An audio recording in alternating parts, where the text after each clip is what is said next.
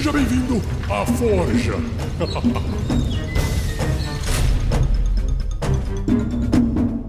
Uma produção RPG Next.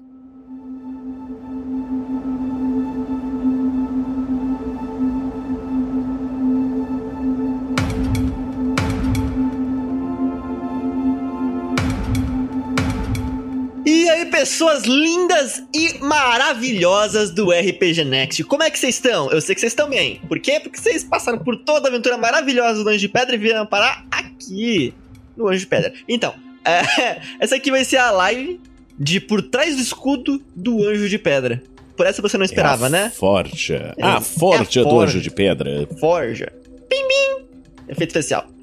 E ao meu lado estão meus asseclas, meus colegas de trabalho e de coração.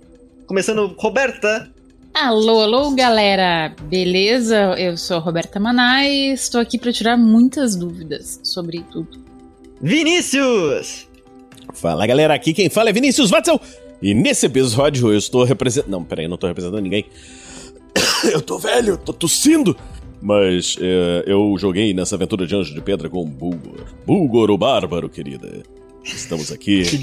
Estamos aqui para falar de todas essas aventuras gostosas. São tantas emoções.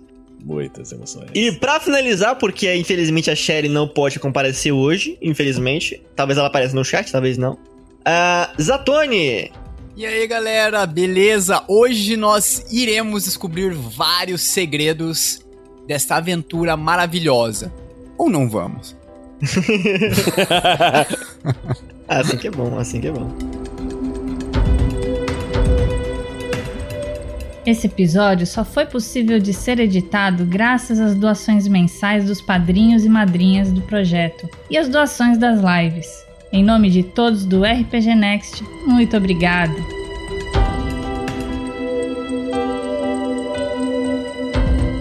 Seja você também um guerreiro ou uma guerreira do bem. Para saber mais, acesse padrim.com.br barra rpgnext ou picpay.me barra rpgnext.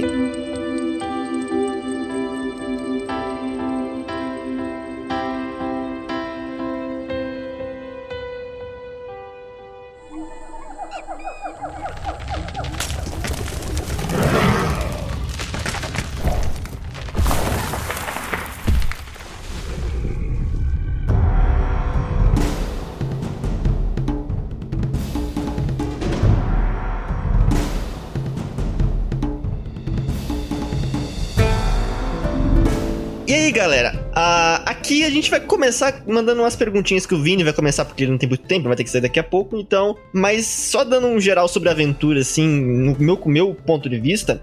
Pra quem não sabe, o Anjo de Pedra foi uma aventura que nasceu para ser um prólogo de Curse of Strahd, que é uma aventura que a gente tá jogando atualmente, né, em live. E é, é uma aventura meio que pra substituir a Casa da Morte em questão de nível, então era pra levar os níveis personagens do nível 1 ao 3. Originalmente, somente os personagens de Vinícius e Shelley iam participar do Curse of Strahd. Então eu tinha que fazer uma aventura que no final separasse a party, sabe? Só que mudou um pouquinho isso com o passar do tempo, enfim. A party que hoje em dia a gente conhece como traço se desenvolveu muito bem, ficou muito divertida. E eu queria que o Vinícius começasse comentando algumas perguntas, alguns feedbacks que ele tem pra falar da aventura, nesse tempinho que ele tem ainda pra falar com a gente. Então, a prime... primeira coisa que eu queria fazer é elogiar o Thiago. Assim, pra quem não sabe, é, eu tinha jogado antes a aventura lá do, dos piratas, né, com, o Thiago. Eu era o Sininen Paulainen, né, naquela aventura. Era um... Parabéns por lembrar o nome. Eu lembro. Não, o Sininen era, era, o, era, era o Paladino ou era o... Paladino, era Paladino. Era o Paladino. Não, mas tinha montaria também, tinha. Julianen Revolsen era o nome da, da, da montaria. Cara, eu tô velho, mas não tô morto. Então, lembrando ainda das coisas malucas. Mas aí, é, ele mestrou essa. Acho que foi a primeira vez que você mestrou pra gente, né? Que você foi, já tinha que foi. mestrado Foi a antes. primeira vez que eu mestrei pra vocês. Então, aí tinha mestrado e tal, e eu vi uma evolução muito boa, entendeu? Na, na aventura agora do Anjo de Pedra. E, cara, foi divertidíssimo. A gente teve um monte de conversas antes, assim, eu acho que vai se falar bastante aí do, do personagem do Bulgor, que é Uhum. É um sujeito meio esquisito, mas, assim, Adoro eufemismos. Eu, eu acho que é, é- é bom falar do Bulgor enquanto você ainda tá aqui. Uhum. Então, a gente conversou antes da aventura, né? Eu, eu falei com o Thiago mais ou menos o que a ideia que eu queria, né? E assim, é, eu acho que no final das contas ficou muito bom. Eu, eu espero que vocês tenham gostado do personagem. E eu confesso que me deu, deu um pouquinho de medo de, de fazer um personagem assim, de chegar o pessoal, olha só, cara, não sei o que, machista, não sei o que, e dar problema pro RPG Next, né? Mas, A gente. é, a gente começou com a ideia do Bulgor, na verdade. A gente fez uma live, tá? Se você futucar os, os confins do canal do RPG aqui no YouTube, você provavelmente vai achar a live. Que tava eu e o, Vini criando o personagem. Aí ele pegou o background do Bulgor, que é Out, Outlander, alguma coisa assim, forasteiro. E num dos detalhes tava tipo assim: Ah, é, o meu traço, meu ideal é eu preciso reconstituir o meu clã. Preciso fazer crianças para reconstituir meu clã. Aí a gente riu e tal, e o Bulga falou, aí o, e o Vini falou, pô, e fazer um personagem. Tipo, eu falei, mano, isso é uma, é uma ótima ideia e tal. Aí, outro momento, a gente tá falando sobre vozes pro personagem e o Vini mandou uma voz de locutor de rádio. Eu falei, usa essa. E a gente foi montando o personagem, e como o Vini falou, a ideia do personagem nunca foi um personagem que no começo era pra pessoa, o pessoal falar, nossa, um exemplo de homem. Nunca foi pra ser uma, uma pessoa maravilhosa, assim. A gente criou o Bulgor pra começo de. Pra no começo ele ser uma pessoa meio detestável em alguns aspectos, assim. Mesmo sendo engraçado, um Johnny Bravo, assim. A gente faz bullying com ele porque ele merece, assim. Porque ele é machista, no começo. Ele é bem, tipo, bem ruim assim na cabeça, sabe? Tem umas ideias meio toscas. Mas aí, nossa ideia era originalmente pegar o personagem que, desse ponto, que muita gente, que infelizmente deve ter se, se identificado com o Bulgor, e evoluir ele como pessoa e como personagem, sabe? À medida que ele pega passando de nível. E hoje em dia, o depois de todo o Anjo de Pedra, que você chegou aqui, a, a, a escalada de personagem do Bulgor nem é mais essa. Ele já superou esse, essa parte dele, né? Esse, esse- essa ideia dele. E eu acho. Fala um pouco pra, pra gente como é que foi interpretar um personagem que é completamente oposto de você, Vini. cara, é, é engraçado porque, assim, o pessoal sabe, assim, eu sou uma, uma criança dos anos 80, né? Eu nasci em 77, então eu vivi os anos 80 e, e bullying, essa parada assim, era o padrão, né? O nerd era o, o cara que ficava no cantinho, eu era literalmente o cara que ficava no canto. Mas, é, assim, tinha o meu grupinho de amigos e não sei o que e tal. E, assim, eu, eu confesso que eu me inspirei bastante no Johnny Bravo, que é um, um personagem bem mais recente, né? Mas, é, é assim, aquela ideia do. Naquela época, né? Do sujeito. É um macho, cara que, pô. Resolve, é, resolve as coisas, não sei o que. Isso aqui manda esse aqui. É, eu- quem manda aqui sou eu, pô. Acabou. Entendeu? E, Conan. e pronto. É o que É. Assim, é um, um arquétipo que hoje em dia tá em queda, né? É muito difícil você ver um, um personagem desse hoje, entendeu? Só que assim, é, eu acho que mesmo esse, esse arquétipo assim, brucutu, né? Não, o brucutu não precisa ser o, o cara escroto Uhum. né? Então o, o, o Bulgar começou como o cara escroto, Brucutu, e depois pensou, pô, é, vamos, vamos mudar um pouquinho, não, não precisa ser escroto, né? Então, Sim. melhora, né? E acho que o ponto de virada é que, assim, desde o começo a gente tava lutando, tipo, como é que a gente vai fazer a evolução do Bulgor? A gente tava aos poucos fazendo, não, agora a gente precisa evoluir, não sei o quê. Tava tendo algumas discussões, até o, até o editor no começo, quando começou a editar, nossa, tem que cortar muita coisa aqui, não sei o quê. Ah, é, você que tá no podcast, você não sabe, né? Você não percebeu, você não, não escutou. Ah, a gente escutou muita coisa. e a gente chegou num ponto que eu falei, ok, eu preciso fazer, como mestre, uma chance do Bulgor se redimir como personagem. Uhum. Então eu fiz duas coisas. Primeiro, como a, a ideia inicial do personagem do, do Vinícius, ele queria jogar com um vampiro. Em D&D, não é muito fácil jogar com um vampiro. Eu sugeri Dampir, ele falou não. Aí eu, aí eu falei, então vamos fazer o seguinte, vamos fazer um personagem que vai se tornar um vampiro. Gradativamente, sabe? Então, a gente pode, você pode ver que com o passar do tempo, ele começa, ele começa a ser tentado pelaquela sombra que aparece no sonho dele. E aquela sombra dá a chance pro, pro personagem Bulgor se provar que não é tão ruim assim. Porque ele tenta ser corrompido, tenta ser corrompido. E ele só é corrompido no final porque para ajudar aqueles que ele considerou família, sabe? Eu acho que isso foi muito importante, porque assim, na evolução do personagem, uma coisa que o Thiago deixou crescer bastante foi essa ideia de que assim, é... o Bulgor não tinha mais família e de repente começou a ter, entendeu? E, e é uma coisa que é engraçada no, nos RPGs, e aí eu pego até pro, pro início da campanha, né? Que é aquela coisa assim que é muito difícil iniciar uma, uma aventura com pessoas que vêm de uns backgrounds malucos, né? E aí, como é que você vai. Como é que você vai juntar esse povo, né? Eu, eu, eu brinco sempre que uma vez, é, muitos anos atrás, jogando em GURPS, óbvio, é, eu resolvi fazer, bom, vamos usar em GURPS o, os personagens do Vampire, Werewolf, Mage, não sei o quê. É, vamos juntar cada, cada um de um tipo, mas pô, não tem como esse povo todo entrar junto, né? Uhum, uhum. Que é, são todos inimigos históricos, não sei o que, blá blá blá. Eu falei, ah, quer saber? O pessoal me zoou até hoje. Falei, ah, vocês são todos pessoas preocupadas com os problemas mundiais estão se juntando aqui para resolver os problemas. Por quê? Não interessa. Já estão juntos. né? Então, é, eu acho que o início de uma campanha, o início de uma aventura, é, é um ponto mais complexo, mais difícil. Uhum. E esse início, o Bulga se juntando com esses outros aventureiros, conseguiu, assim, entrar num, numa, numa, num caminho pro personagem que levou ele porque seria o objetivo. No final das contas, ele atingiu o objetivo dele, né, de certa forma. Criou o próprio clã, né?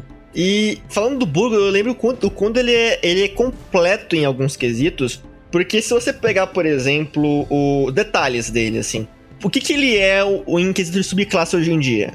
Ele é um Divine, alguma coisa. Ele é um bárbaro com poderes divinos, certo? Isso, isso, isso. Ele uniu o pai e a mãe numa classe.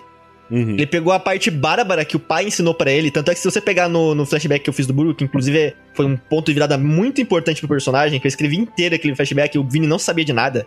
É verdade. Eu falei, Vini vai ter um negócio importante pro Burgo no final desse episódio. Beleza. Não sabia de nada.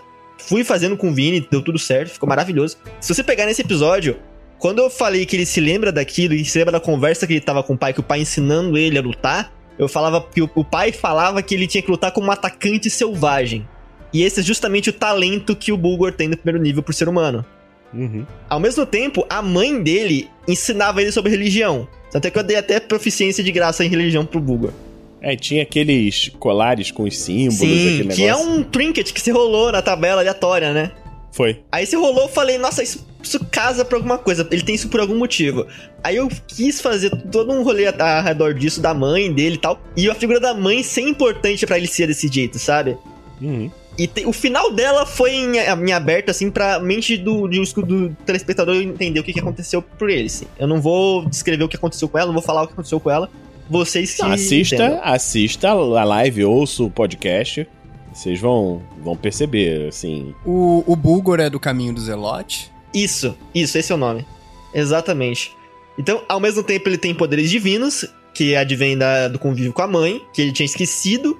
E ele tem os poderes de bárbaro, da fúria, que vem do caminho do pai, da família bárbara dele. Que ele usa muito bem. Inclusive, a, a Sombra, em um momento, ela chega, na segunda vez que ela foi tentar, tentar, tentar o Bulgor, ela fala que ela tentou é, convencer o Bulgor pela vingança e pela raiva. Como se ele fosse uma ferramenta dessas coisas. Tanto é que ela coloca ele pra tentar para matar os antigos caras que baniram ele, e ele nega e tal. E aí, na segunda vez que ela foi tentar o Bulgor, ela fala que ela se enganou. Que não é a raiva que domina o Bulgor, é o Bulgor que domina a raiva. Então você vê, você pega essas conversas entre Bulgor e Sombra, que no final a gente revela o nome dela, mas eu não vou falar aqui porque tem gente, pode ter gente que não viu o final e tal. E pega essa conversa entre Bulgor e Sombra, você vê que a Sombra, aos poucos, ela vai buscando meios pra tentar convencer o Bulgor a aceitar a dádiva dela. E ela, ela passa de, tipo, tentar usar o Bulgor a tentar passar a mão na cabeça dele, sabe? Em certos aspectos. Tipo, não, você é bom, não sei o quê. Aí depois ela mostra a verdade pra ele. Fala, agora você sabe, agora você me deve. E aí no final ela, ela convence ele, ela, ela, tipo, é, no final do, do flashback que a gente tem, que ele conversa, que o Bulgor fala com ela, não, pois agora eu tenho um clã. Aí ela fala, você tem um clã, agora é verdade. O que você faria pra proteger esse clã? E, e isso vem pro episódio final, que a minha ideia era, era, era derrubar o Bulgor, pra ele poder aceitar o pacto com a sombra. Porque o Vini queria jogar de vampiro de qualquer jeito, então eu queria, sabe, fazer essa. É, é, um roleplay pra isso acontecer, sabe? Eu não, não combinei com o Vini que o Bugor ia cair, mas você pode ver, quase todos os ataques foi no Bugor. Mas fazia sentido, né? Porque ele era o tanque e tudo mais. Exatamente. E o último detalhezinho que eu falo, que não sei se todo mundo pegou, a sombra veio do cubozinho de âmbar que a fada deu pro Bugor. Ah. Tanto é que quando ele, ele seleciona, ele aceita, a- a- aquela sombra explode, né? Aquele negócio explode. Uhum. Fadinha safada, né, cara? Pois é, pois é. essa, pois- essa não é a fadinha, é a dinha. É. Editor, botando um pi na forja. Vini, se quiser falar mais alguma coisa da mesa, até que eu sei que você tem tempo curto aí. É, O que, a gente tava falando? Da fadinha. É, a fadinha era o, o ponto inicial da, da aventura desde sempre, assim, era, era o catalisador da aventura. Como é que é que surgiu isso? Isso é, isso é uma dúvida que eu tenho mesmo, assim. Se você pegar as lives, de novo, futucando as lives do canal do, do YouTube, que às vezes eu abro alguma live aleatória, eu abri uma live criando essa aventura. Mas não foi criando essa aventura, foi cri- foi criando o plot dessa aventura. Como é que eu fiz? Tem um método de criar aventuras pra Dungeons Dragons e outros sistemas, que é usando cartas de Magic. Então você pega as ca- a, tipo o antagonista, o aliado, o cenário, blau, e vai rolando cartas de um tipo específico, e você escolhe uma e você improvisa em cima dessa coisa. Quando caiu na no inimigo, o, o antagonista do negócio assim, caiu uma fada, eu falei, essa porra, ninguém nunca vai suspeitar que isso aqui é um vilão. Eu vou fazer isso fingir que é o aliado. Então, desde sempre foi o catalisador da história. Estão me chamando aqui. Desculpa, gente. Vini, muito obrigado por comparecer na live. Você ajudou. Obrigado, gente. Foi maravilhoso, assim. Beijo pra É todos, um aí. Tudo de bom. Valeu. E muito sucesso nessa live, muito sucesso em tudo. E, e Thiago, só pra terminar, Hum, bota essa aventura pra venda, Thiago! Que é muito maneiro. talvez, um dia. Um abraço, gente. Tchau, tchau. Tchau, tchau. Nós, é. Então, só terminando o que eu tava falando, a- eu rolei aleatoriamente as coisas, tipo, a, pra vocês terem uma ideia, eu rolei savana no, no, no ambiente, né, na região. E eu fui pesquisar savana na wiki do Forgotten Realms, que eu queria fazer a aventura em Forgotten Realms, e o único lugar que eu achei foi Mástica. Por isso que eu comecei a aventura em Mástica, entendeu? Ah, que legal. E aí, tipo, eu gosto de me, de me limitar pra poder crescer em cima disso, sabe? Então, rolar aleatoriamente essas- esses pontos iniciais foi o que me fez criar essa aventura que ela é hoje, sabe? Tipo, o inimigo ser um ogro, um oni, sabe? Eu fico fazendo, sabe? E, nossa, a fadinha, eu. Lá, lá, eu fiquei. Eu, eu, eu, amo, eu amo demais essa personagem. Porque vocês não davam nada pra ela. Sobre isso, tem uma pergunta. Manda. Os, aquela história, tipo assim, na verdade, no mesmo. Na, porque ela falou que tinha o tal do poço dos semideuses e, os- e o poço dos deuses. Tinha algum fundamento ou era só, tipo, um lure, assim, uma coisa pra gente querer ir atrás? A... O Poço dos Deuses é canônico. É uma coisa de mástica mesmo. É tipo a fonte da juventude, que é que, ah, não sei quem veio, veio no, na, na Mesoamérica atrás da fonte da juventude e tal. É tipo a fonte da juventude. Só que é, a fonte dos semideuses não tem esse nome, não é- nem existe na verdade. É, mas existe uma. O que existe é uma fonte em, em Ulatus, que é uma fonte de cura, um negocinho que tem na lore e tal. Então eu fui pegando coisas da lore oficial e fui adaptando do meu jeito, assim. Uhum. Pra ficar, funcionar nos dias de hoje, funcionar na aventura que eu queria fazer.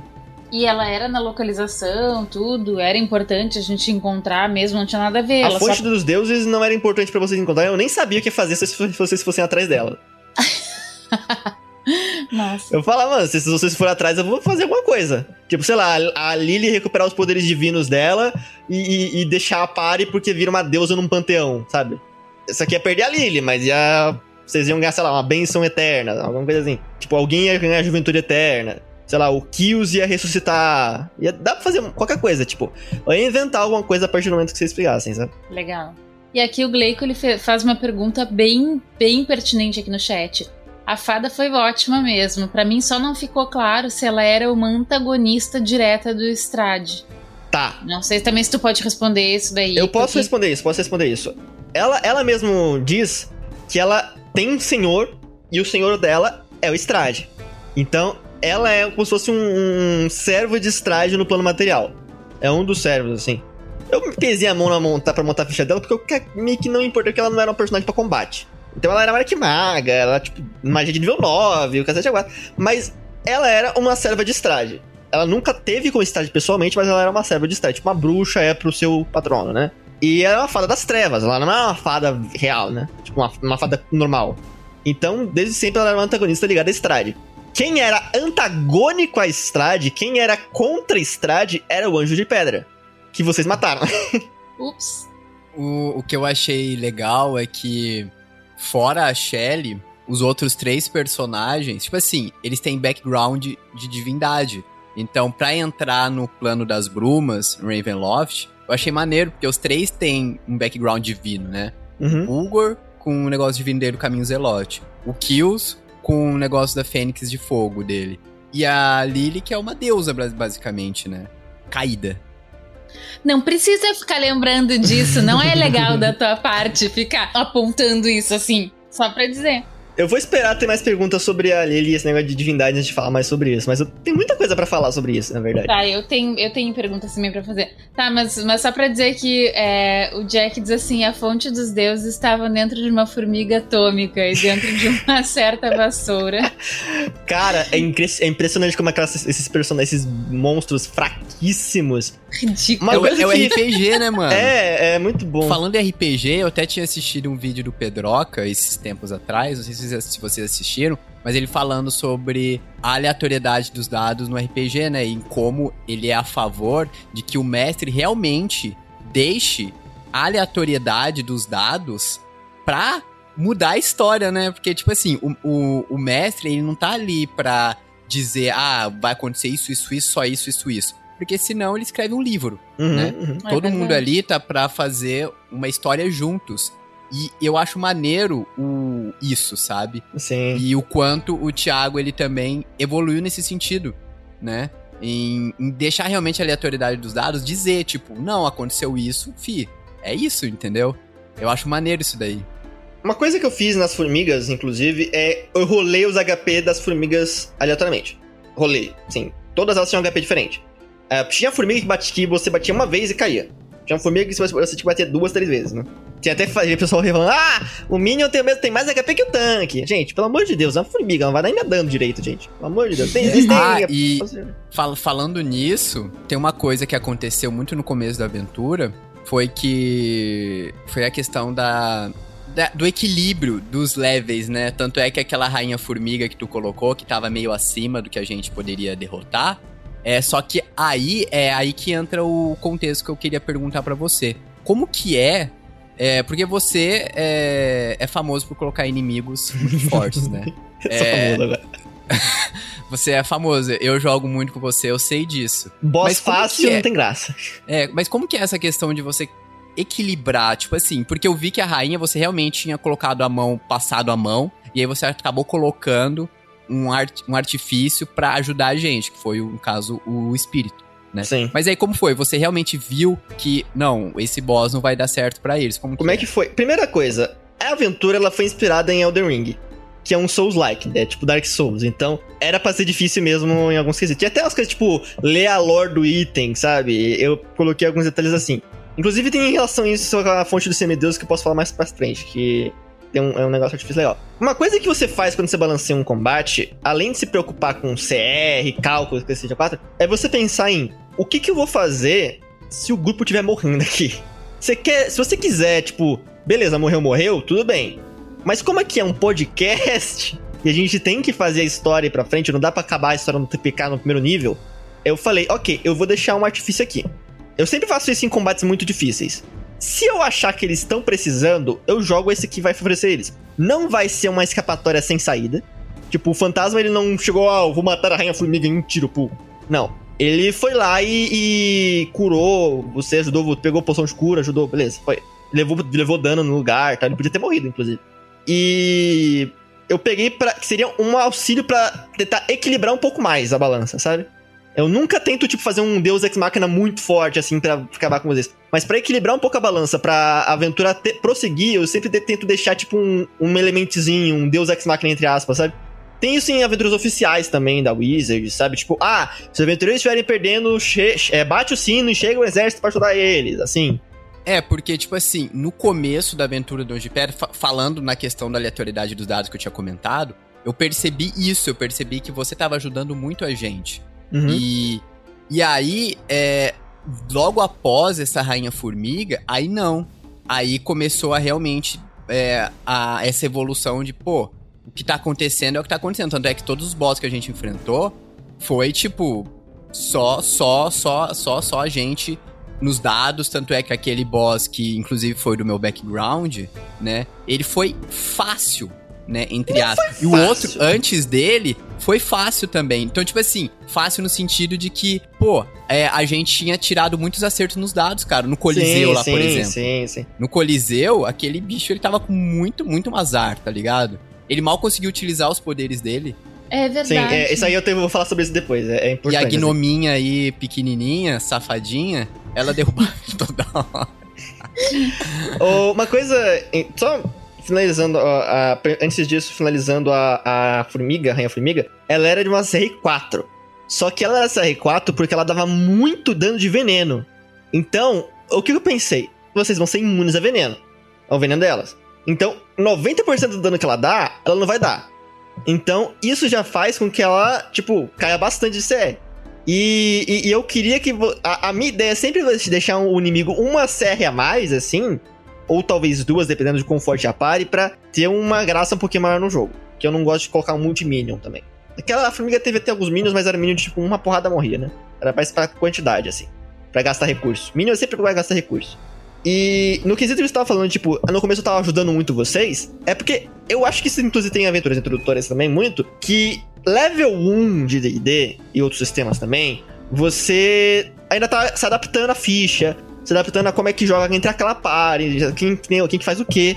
Então é uma rodinha, sabe, na bicicleta, para você pegar impulso. Aí a partir do momento que eu vi que vocês estavam avançando sem precisar de rodinha, eu tirei a rodinha e vocês foram que foram, assim. E foi loucura, assim eu senti isso pelo menos, que agora, em Strade, por exemplo, que a gente já tá mais evoluído, você não vai dar mais essa ajuda. E se morrer, morreu. E eu acho isso bacana, porque é, tudo bem, no começo de Anjo de Pedra, eu me senti um pouquinho incomodado, confesso. Eu fiquei meio assim, pô, mas, mas, por que, que ele tá ajudando assim? Às vezes chegava um exército, chegava guerreiro level sei lá o quê. Aí, mas, mas aí depois eu comecei a perceber realmente o que você tava fazendo. Que é realmente essa rodinha e pra, e pra realmente ajudar. Tipo assim, ah, você evolui muito como mestre né, nessa aventura, o Vini já falou isso. Então, no começo, você tava muito pegando essa ideia de, ah, eu vou ver qual é o nível, como que eu vou fazer isso. E, e, aí depois eu entendi, eu falei, pô, bacana isso daí. Tanto é que depois você soltou as rodinhas e agora em estrade a gente tá lascado, porque se a gente morrer, morreu. É. Eu acho isso bacana, porque traz um, um sentido de, pô, mano, o, o, acerto crítico numa situação dessa é muito gostoso, porque, né, você vai morrer, você fala, caraca, mano, eu vou morrer. E aí do nada você tira um acerto crítico e fala, misericórdia, que coisa maravilhosa.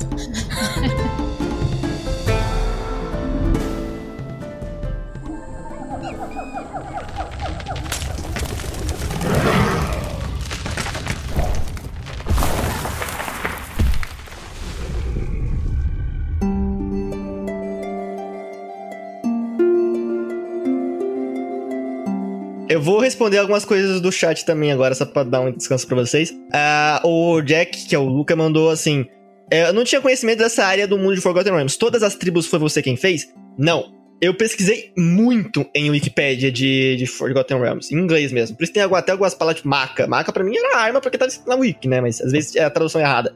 E tipo, o que, que eu fiz? Eu peguei um mapa de Mástica e no mapa de Mástica que você pode pegar tem vários pontos, tipo nome de cidades e tal. E eu fui na wiki e fui traduzindo a wiki e fui colocando no mapa cada ponto que cada ponto era. Então, se vocês decidirem, de vocês decidissem ir lá para cima, vocês vão encontrar X coisas. Se ir lá para baixo, vocês vão encontrar X coisas, entendeu? Então, é, eu destrinchei o cenário que já existia para poder usar ele da forma que eu, queria, entendeu? Mas as tribos que, que tinha lá já existiam. Eu pesquisei a história delas, eu estudei elas a fundo, fiz os NPCs para elas e foi assim que eu fiz.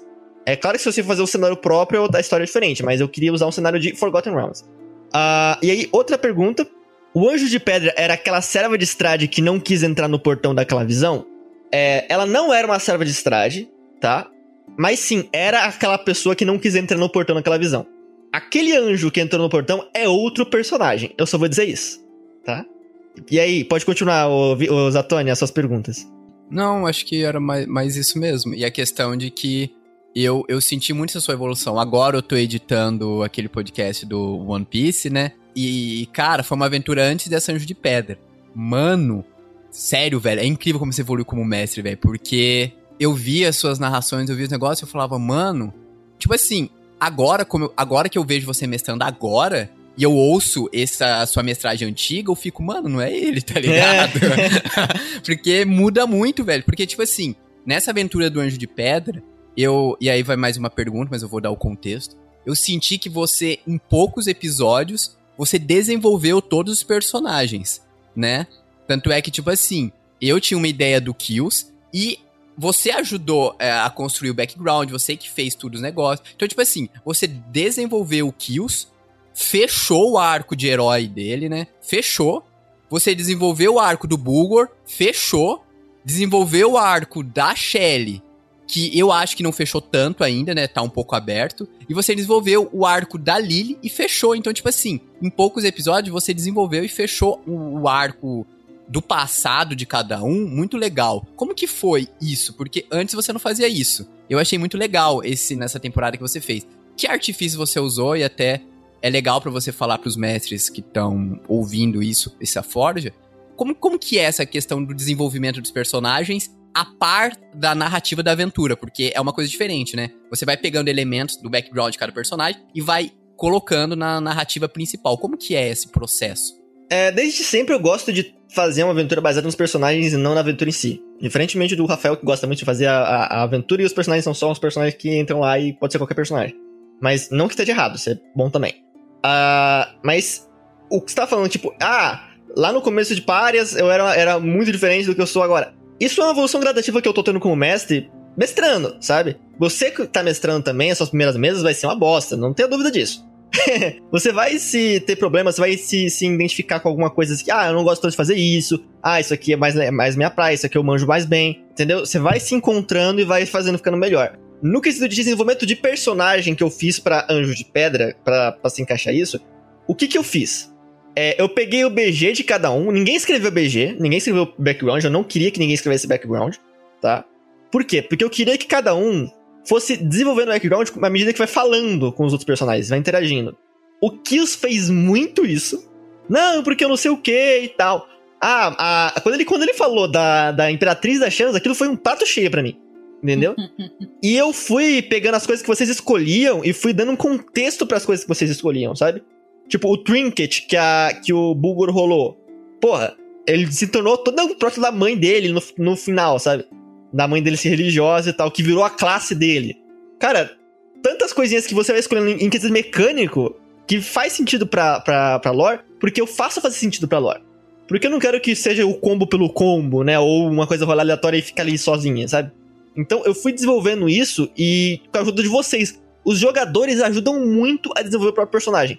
Quando você tá jogando, você quer que o seu personagem esteja desenvolvido. Então eu vou. Eu só ajudo, entendeu? Eu pego o caminho que você dá, a, a linhazinha, dá a ignição, e eu avanço ele na medida que você quer avançar ele. Como eu percebo, por exemplo, a Roberta, ela não gosta tanto de trabalhar em, em passado de personagem. Assim, eu percebi isso um pouco. Tipo, é, ah, não, ela não fala muito do passado da Lily.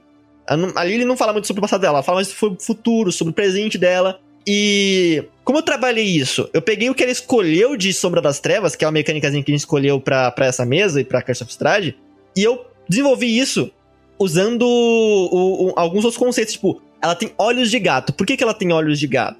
Por que, que não sei o quê? Aí eu fui pensando nisso e tal. Aí chegou no plot divino, que eu adoro trabalhar com deuses, e chegou em Bastet. Aí chegou no, em todo o plot de Bastet, é filha de Ra. Ra é o deus do fogo, do sol. É o deus do. É, é um deus pássaro. Parece uma fênix. Entendeu?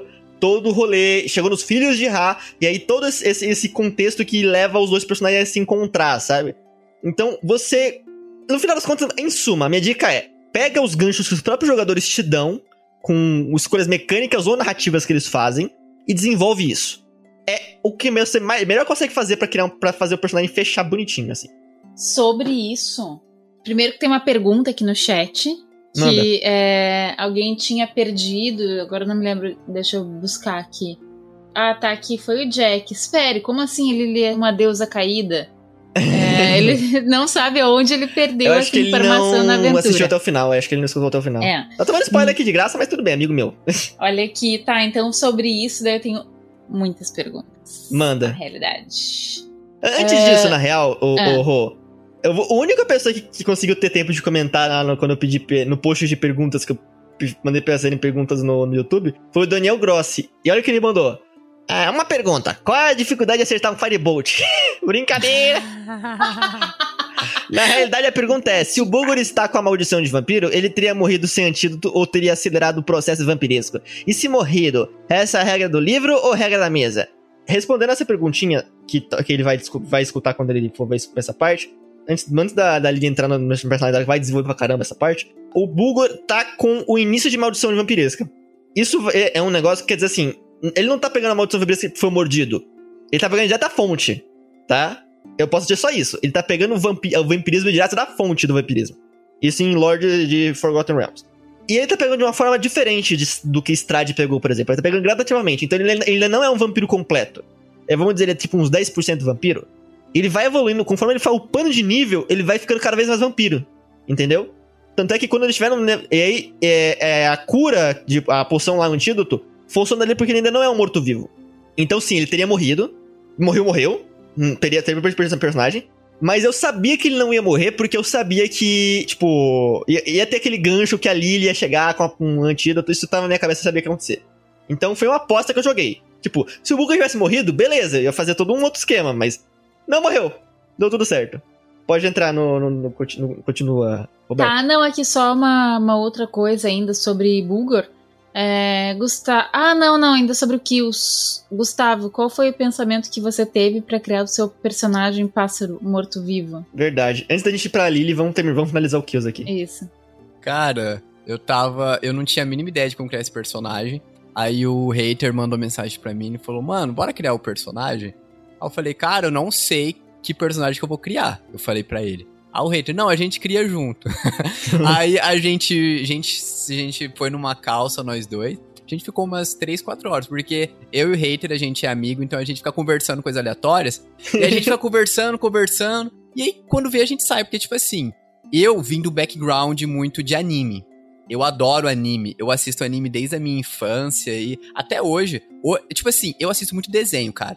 Se lança algum Somos negócio dois. na Netflix, eu tô assistindo. Ah, é Cuphead a série. Ah, é um, um- um desenho novo lá, tipo Cyberpunk. Eu assisto todos os desenhos. Eu adoro desenho infantil. Então, eu vivo muito nesse mundo de coisas fantásticas e coisas muito high fantasy, sabe? E aí, é, é, é desses lugares que, tira, que eu tiro as ideias desses meus personagens malucos. Porque eu sempre gosto de pegar o- umas coisas muito aleatórias. Por exemplo, o, o, o, o Kills, ele é baseado no Marco a Fênix de One Piece, né? Eu tive a ideia de pegar o Marco a Fênix, porque eu acho muito ba- bacana a Fênix Azul, que é a Fen Huan da mitologia chinesa, asiática, não sei, acho que japonesa, mas é lá do Oriente.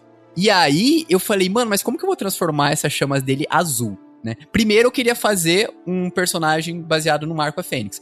Eu falei, como que eu vou fazer a chama dele ficar azul? Uhum. Aí eu falei, pô, mano, verdade, tem aquela aquela aquela lenda que é do fogo fato, que não sei se vocês já ouviram, mas aqui no Brasil era muito famosa, né? Que você tava no cemitério e você via umas chaminhas azuis. E aí descobriu-se depois que na verdade era a combustão dos corpos dos cadáveres, né, mortos. Uhum. E eu falei, cara, então quer dizer que o corpo em decomposição, ele ele solta alguns é, Chamas, gases. é, algumas gases que, em, que entram em combustão e formam fogo azul. Eu falei, mano, um personagem morto-vivo pra fazer chamas azuis. Então, aí eu criei, eu falei, mano, então, primeiro eu tive a ideia do, do Aracocra. Eu falei, eu queria um Aracocra. Eu Falei, mas como que eu vou transformar as chamas azuis? Aí veio essa ideia do dele ser um cadáver, que constantemente ele tá soltando os gases em decomposição e faz a chama ficar azul. Entendeu? Aí foi disso que criei, a, que tive a ideia. E claro, com a ajuda do hater que ficou ali do meu lado, a gente ficou conversando e tendo essas ideias malucas. Mas assistam desenhos, gente. Desenhos É, e animes. assistam que, coisas, coisas boas, coisas ruins, que coisas tem que, ideia de personagem muito aleatório, velho. que são massa. loucas, assim, é bom pra você ter mais criatividade, mais repertório. Outra coisinha sobre essa criação de personagenzinha, só dois créditos aqui. Um é pro Guia Grasilax para Ancestralidades. É uma coisa que tem na DMs Guild. Se eu não me engano, o Tefinha traduziu. É um PDF. Você pode comprar lá, é baratíssimo. Em português, inclusive. Que te ajuda a montar a sua ancestralidade, ou raça. Eu prefiro falar ancestralidade. Ou agora espécies, né? Te ajuda a montar usando pedaços de outras espécies. Então a gente foi montando, não, eu quero fazer um, aracocra, é, e aí eu quero pegar coisa de fogo. Vamos lá no Gnásio do Fogo. Pegamos uma coisa de Gnásio do Fogo.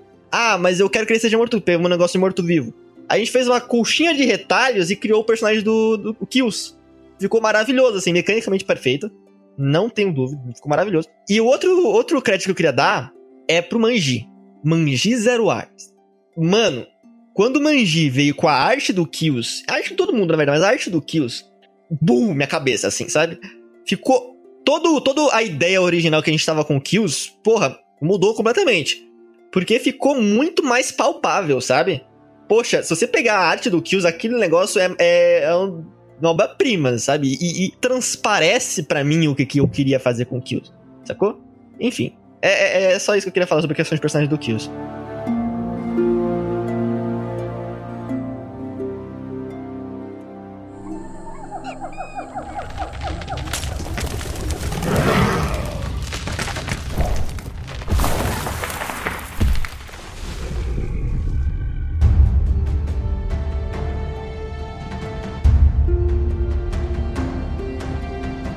Vamos pra ele agora pra finalizar? É que não, finalizar não porque eu vou fazer a Shelly ainda, mas vamos, de- vamos conversar com ele. Tá, vai lá, manda, manda. então- Sobe o o caderninho, abre o caderninho, caderninho abre o caderninho, vai. Não, tava dizendo que eu tô com vários caderninhos. Eu vou ter que, vou ter que compilar esse negócio num caderninho só. Não, mas então, aqui o pessoal tinha perguntado o que, que aconteceu e tal, o que, que perdeu, o Jack perguntou, né? Então, é, Jack, só relembrando aqui a história. Em algum momento, a Lily teve uma visão em que ela viu um jaguar com caninos protuberantes e ele tinha veneno é, saindo ali e tal. E esse jaguar disse pra ela que ela tinha uma alma familiar deu uma benção pra ela. E aí, quando ela acordou, ela pensou, tá, tem que descobrir quem é esse cara. E aí, se eu não me engano, ele era o Zaltec. É isso, né? Uhum.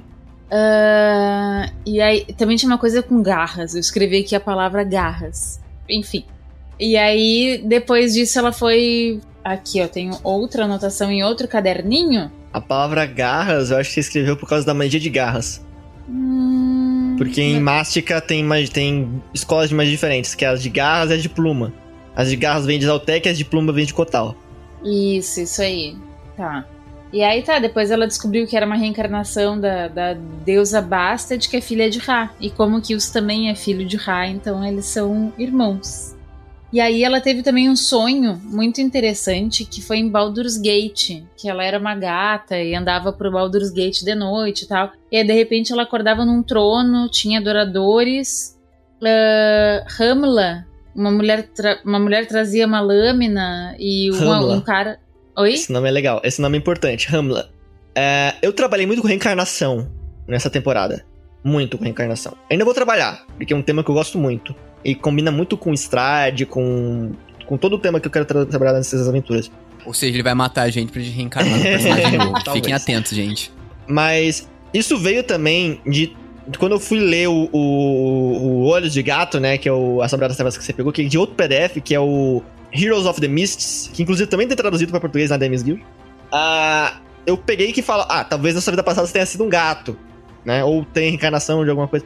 Aí eu peguei, poxa, e se Bastet reencarna como gato, como humanoide, como deus, aí faz, fica nesse círculo assim, sabe? Uma, um chama de reencarnação, assim. Aí eu pensei, reencarnação? Kills. Aí eu fui fazendo uma ligação e tal. E aí o Kills, ah, ele não é exatamente um filho de Ra, porque. Ele é, ele é um filho de Ra, a espécie dele é filho de Ra, porque é uma espécie criada Ah, apa- é, por magos e tal pra ser a, a, em Ra, assim. Então, é uma espécie de homens fênix, né? Tanto é que o Kills, ele, ele tem uma... Ele vai pro aspecto de Ra, que é a Imperatriz das Chamas. Os deuses, tanto em Forgotten Realms quanto nos cenários, eles têm aspectos. Eles têm outros nomes, outras aparências, outras personalidades. E eu quis que a Imperatriz das Chamas que ele criou, essa Fênix que ele criou, também fosse Ra. Então, eles são parentes, realmente são irmãos, né? Tipo, o Kills hoje em dia chama a, a Lily de Manzona e tudo mais. Mas de formas muito bizarras, assim. Uma mãe muito super protetora, na minha opinião. E muito bom. muito Ela bom. não sabe como ser mãe, ela tá aprendendo. Vai lá, Lily. Que nem o Kills tá aprendendo a ser filho. Ahn, tá, e aí nesse, nesse sonho que ela teve, daí uma das adoradoras dela traz uma lâmina, traz uma pessoa presa, né? E aí pergunta o que, que tem que fazer e tal. E a Lily poupa a vida da- do seguidor, esse, enfim, da- dessa pessoa que acho que ia ser morta, sei lá. E aí depois diz que ele tá livre, né? E Isso aí. foi muito foda, tá? Por quê? Dois pontos. É, eu deixei completamente aberto pra Lily escolher o que. A, a Roberta escolheu o que a Bastet faz, fez naquela situação. Qual foi o final daquela cena? Deixei em aberto. A, a Roberta podia fazer tanto que o passado da Lily era sombrio, que ela era uma deusa maligna, quanto que ela era uma deusa bondosa. Naquele momento, a Roberta decidiu o futuro da Lily. Que do caralho! Ela Tá, decidiu, fala, fala. naquele momento, como é, que se- como é que ia ser todo o rolê da Lily. Se ela ia se corrompendo, se tornando uma, cada vez mais divindade, ou se ela ia se tornando cada vez melhor. Mais selvagem, mas ainda assim melhor. Ela decidiu naquele momento, quando ela poupou aquele escravo. Outra coisa, nomes são importantes. Eu falei de reencarnação, né? O nome da, da serva que trouxe a, a, a adaga pra, pra personagem da Lily, que é uma serva de Ra, uma serva dos deuses egípcios e tal, que é de uma região egípcia, de Forgotten, enfim. A Hamla. Eu enfatizei o nome Hamla. Que eu sorteei aleatoriamente, inclusive, os nomes egípcios, mas o que importa é. Eu, enfatizei o nome Hamla. E eu usei o nome Hamla em outro momento para me referir a outro personagem. A mãe do Kills. Eu trabalho com reencarnação. Então, a sacerdotisa de Bastet, de tantos tempos atrás, reencarnou como mãe de Kills. Entendeu? É, é a vibe que eu queria passar. Eu deixei bem entre linha isso. É, tanto é que vocês enfrentaram a Hamla, né? O corpo de Hamla todo deformado lá, bizarro. Que eu deixei, tipo, quem pegou, pegou, sacou? Eu gosto de fazer isso, eu gosto de deixar esses easter eggzinhos assim. Legal. Tá, e agora a nova, entre aspas, mãe do Kills também é uma. Enfim, tá tudo. Tá tudo meio que se fechando ali. Já ti- tu tinha pensado nisso? Tipo, todos esses desdobramentos ou foi Não, acontecendo? Eu fui pensando, eu fui pensando. De uma, de uma sessão pra outra eu penso muita coisa, eu vou mudando muita coisa, assim. Eu sei, ó, o que eu tenho na minha cabeça é, eu quero o final assim, eu quero o começo assim. Eu quero que tenha isso, isso e isso no meio. O resto, vocês que vão criando. Entendeu? Eu gosto de fazer assim. Que é como eu consigo guiar uma aventura sem me perder, né? É, e também, como a gente tava falando, né? Que os dados falem a narrativa, né? Sim, sim. Sim, sim. A a- eu tinha a cena que vocês derrotavam o Anjo de Pedra e rolava aquela cena com a fada. Esse era o final. É a única coisa que não ia mudar. Depois disso, antes disso, foda-se. Eu fui pensando, assim, foi, fui bolando, assim, fui cabe minha cabeça. E, cara, deu super certo, assim. Ficou maravilhoso a aventura inteira, assim. E você, qual foi essa pergunta? Eu já me perdi aqui. Não, só tava comentando essas coisas e. Que mais esse sonho de Baldur's Gate, que eu também fiquei curiosa com esse sonho, mas então agora tu tá me dizendo que na verdade ele foi uma lembrança, né? Na real, foi uma lembrança do que aconteceu, que, que a Lily teve nessa essa lembrança, mas que na verdade a Lily não sabe que é lembrança. Em princípio, ela não sabe que, que é uma lembrança. Pra ela foi um sonho muito louco. E. hum, não, e aí eu tava relendo aqui as minhas anotações que uma das visões que eles tiveram, e agora eu não me lembro se foi só a Lily que teve, ou se foi todo mundo que teve, de um humanoide com cabeça de jaguar, presas de víbora, destrói uma cidade. é, ele vai em direção a um zigurate, assim como que nós estávamos naquele momento, mas do outro lado. E aí tem uma batalha entre Drows e aranhas. Ah. Isso não foi um sonho. Ah, isso daí foi o Isso final. aconteceu. Tá. O que aconteceu, pra quem não entendeu, eu tava fazendo duas plotlines rolando ao mesmo tempo. Tava rolando a aventura do, da Pari Traço e tava rolando a aventura da Pari do Halloran, que é a aventura do livro oficial de D&D. Ai, que legal! Então, se você pegar, acho que a mão de víbora, a espada, alguma coisa assim do livro oficial, que é bem velho, bem velho, o Halloran é o protagonista, tem todo aqueles rolê, e eu tava seguindo a história, colocando vocês na timeline. Aquela cena final era o. que o, que o próprio pai, entre aspas, do Kills, né? O, o, sacerdote se sacrificou. Era o. o Avatar de Zaltec lutando contra o Avatar de Kotal. um monte de coisa tretando, assim, um monte de cena. Inclusive, tem a, a gente pode falar um pouquinho da Darren e o Cordel. É, eu tenho trauma dessa, dessa daí. Eu não gosto do livro dela. A Darien. A Darien, ela era uma Cisarkai, é uma Droalbina, que ela se disfarçava de auto de auto-elfa. Ela tinha, ela fazia parte da mão de Vibra, que era um grupo de lo, de Drows, de Loth, um monte de rolê envolvendo os Altec caramba, querendo causar, causar caos e tal. Ela se transformou numa Dríade no meio da, da treta. Mas ela é uma Cisarkai, ela era uma uma Drow, uma Droalbina, né, na história em si. E ela conheceu o Cordel quando ele ainda era um tenentezinho e, e, ajudou ele a se tornar o que ele é hoje. Que era um puta comandante e tal. O Cordel, ele, se eu não me engano, ele sobrevive no final do. no final da, da do livro. Não, eu não sei. Eu sei que vocês vão ter que ler pra saber. Mas o, o Cordel, ele não era maligno. Só que ele era leal às ordens dos superiores dele. É, ninguém ali era exatamente maligno, assim. É, um ou outro, claro. A Darien era maligna e ficava soltando merda pra, pra ele. Mas o, o Cordel, ele. Ele era um cara que cumpria ordens e ele era um soldado, né? Ele era um comandante, mas era um soldado pra pessoal mais superior. Muito forte, sim, nível 14 de guerreiro, mas. Enfim, um monte de subplots envolvendo Darien, enfim. Ah, o quesito do livro da Darien. Na, no canon, o Halloran sem querer rouba o livro da Darien. Por isso que ela vai atrás dele, que o, o, o Halloran acaba virando, é, virando um alvo e blá blá blá blá blá. E é o livro que vocês encontram, né? É o livro que tem que a cita e tal. E eu não podia deixar jogador é, espertalhão vou usar o meu anelzinho no livro e descubro o plot inteiro da, da, da campanha. Do, do, do, onde vou avisar o Halo não estragar a timeline inteira. O que, que eu fiz? Se eles mexerem nesse negócio, tem uma. É, magos fazem isso, é, é comum magos protegerem os próprios grimórios. Se eles mexerem, vai levar dano. Vai levar, uma, vai, vai levar dano. Tem que fazer. E o que aconteceu? E, mas isso aqui serviu tanto, muito pra Shelly, pra Renesme, usar de gancho pra adquirir novos poderes. E ela pegou parte do Tomo, né?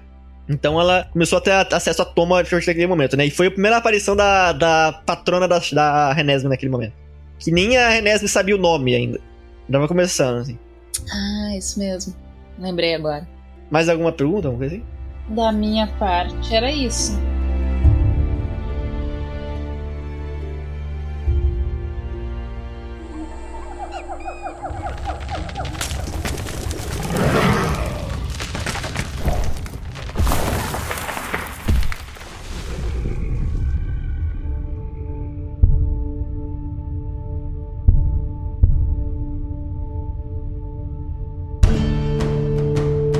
Vamos falar um pouquinho da Renesme, já que a Shelly não tá aqui? Renesme. Renesme. Renesme. A Renesme é um personagem que eu não queria completar o desenvolvimento dela nessa temporada. Porque ela é uma personagem de Curse of Strahd. É uma personagem que é importante pra Curse of Strahd. Eu queria fazer um, um, um desenvolvimento para ela de se importar com outras pessoas. Né? Começar a se importar com outras pessoas. Porque ela é individualista pra caramba, né? Muito individualista. E, tipo, um monte de, de, de, de, coisas que eu fui desenvolvendo junto com a Shelly, né? Fui a partir da, do que ela queria fazer e tal. A relação dela com o Bulgur ficou maravilhosa. Tanto é que gerou dois episódios que não fazem parte da aventura canon pra ser primeiros, os primeiros episódios de Curse of Strahd, que vocês vão ver depois. E eu fui desenvolvendo essa personagem e ela, ela teve ligação com toda a, a parte mística da campanha, né? Porque ela podia ver o futuro, tinha todo aquele esquema. Então eu usei ela como ferramenta narrativa e como personagem, mas mais como ferramenta narrativa nessa primeira temporada. E deu tudo certo, ficou maravilhoso, assim. Não sei o que vocês acharam. Muito boa. Nossa, mas, mas aí eu, eu penso, né, cara, o desenvolvimento que teve todos os personagens agora em quantos episódios que teve total? Acho que uns 10, 12. O de Não, Anjo mas... de Pedra? É, Anjo de Pedra. 17 episódios. 17. Nossa. Agora, imagina o quanto que vai, vai mudar depois de Curse of Strahd. Quando a gente for fazer a Forge de novo, que é uma aventura que dura anos, né? Ma mais de um ano, pelo menos. Então, tipo assim, velho, vai ser muito doido. Vai né? ser insano, com mais personagens ainda, tipo, a party é. bem, mais, bem maior. É porque assim. a gente desenvolveu os personagens em 17 episódios, mas e agora? A gente vai desenvolver em mais 40, 50 episódios, tá ligado? Vai desenvolver outros, outros, outras partes dele, sim. Um personagem não é não bidimensional. Né? O personagem não é bidimensional. Ele tem. Uma coisa que eu aprendi com, de roteiro, com canais tipo Narrativando e tudo mais, é que esses personagens têm arcos narrativos, crescentes e decrescentes. É, o arco narrativo é, crescente é um personagem que acredita numa mentira e vai descobrir uma verdade. Um arco narrativo decrescente é um personagem que, que tá acreditando na, na, na mentira. E tem um arco estático também, que é mais pra outra história. Que não é um personagem que vai mudar a verdade dele. Ele sempre sabe a verdade dele desde o começo. E a partir do momento que você entende esses conceitos, você consegue pensar em como é que vão ser os arcos de um personagem. Tipo, esse personagem nessa temporada, ele vai se corromper. Esse personagem nessa temporada, ele vai descobrir um novo eu. Esse personagem nessa temporada, ele vai manter o, o, o eu dele, mas vai mudar todos ao redor dele. Então, eu, eu, a gente consegue desenvolver melhor essa parte. Tipo, o Kills, que teve um todo um desenvolvimento X na primeira temporada, a partir do, do pós-créditos do último episódio, que inclusive a gente pode falar um pouquinho sobre ele depois, o pós-créditos do último episódio, a partir daquele pós-créditos, ele vai ter um arco narrativo de desenvolvimento completamente diferente.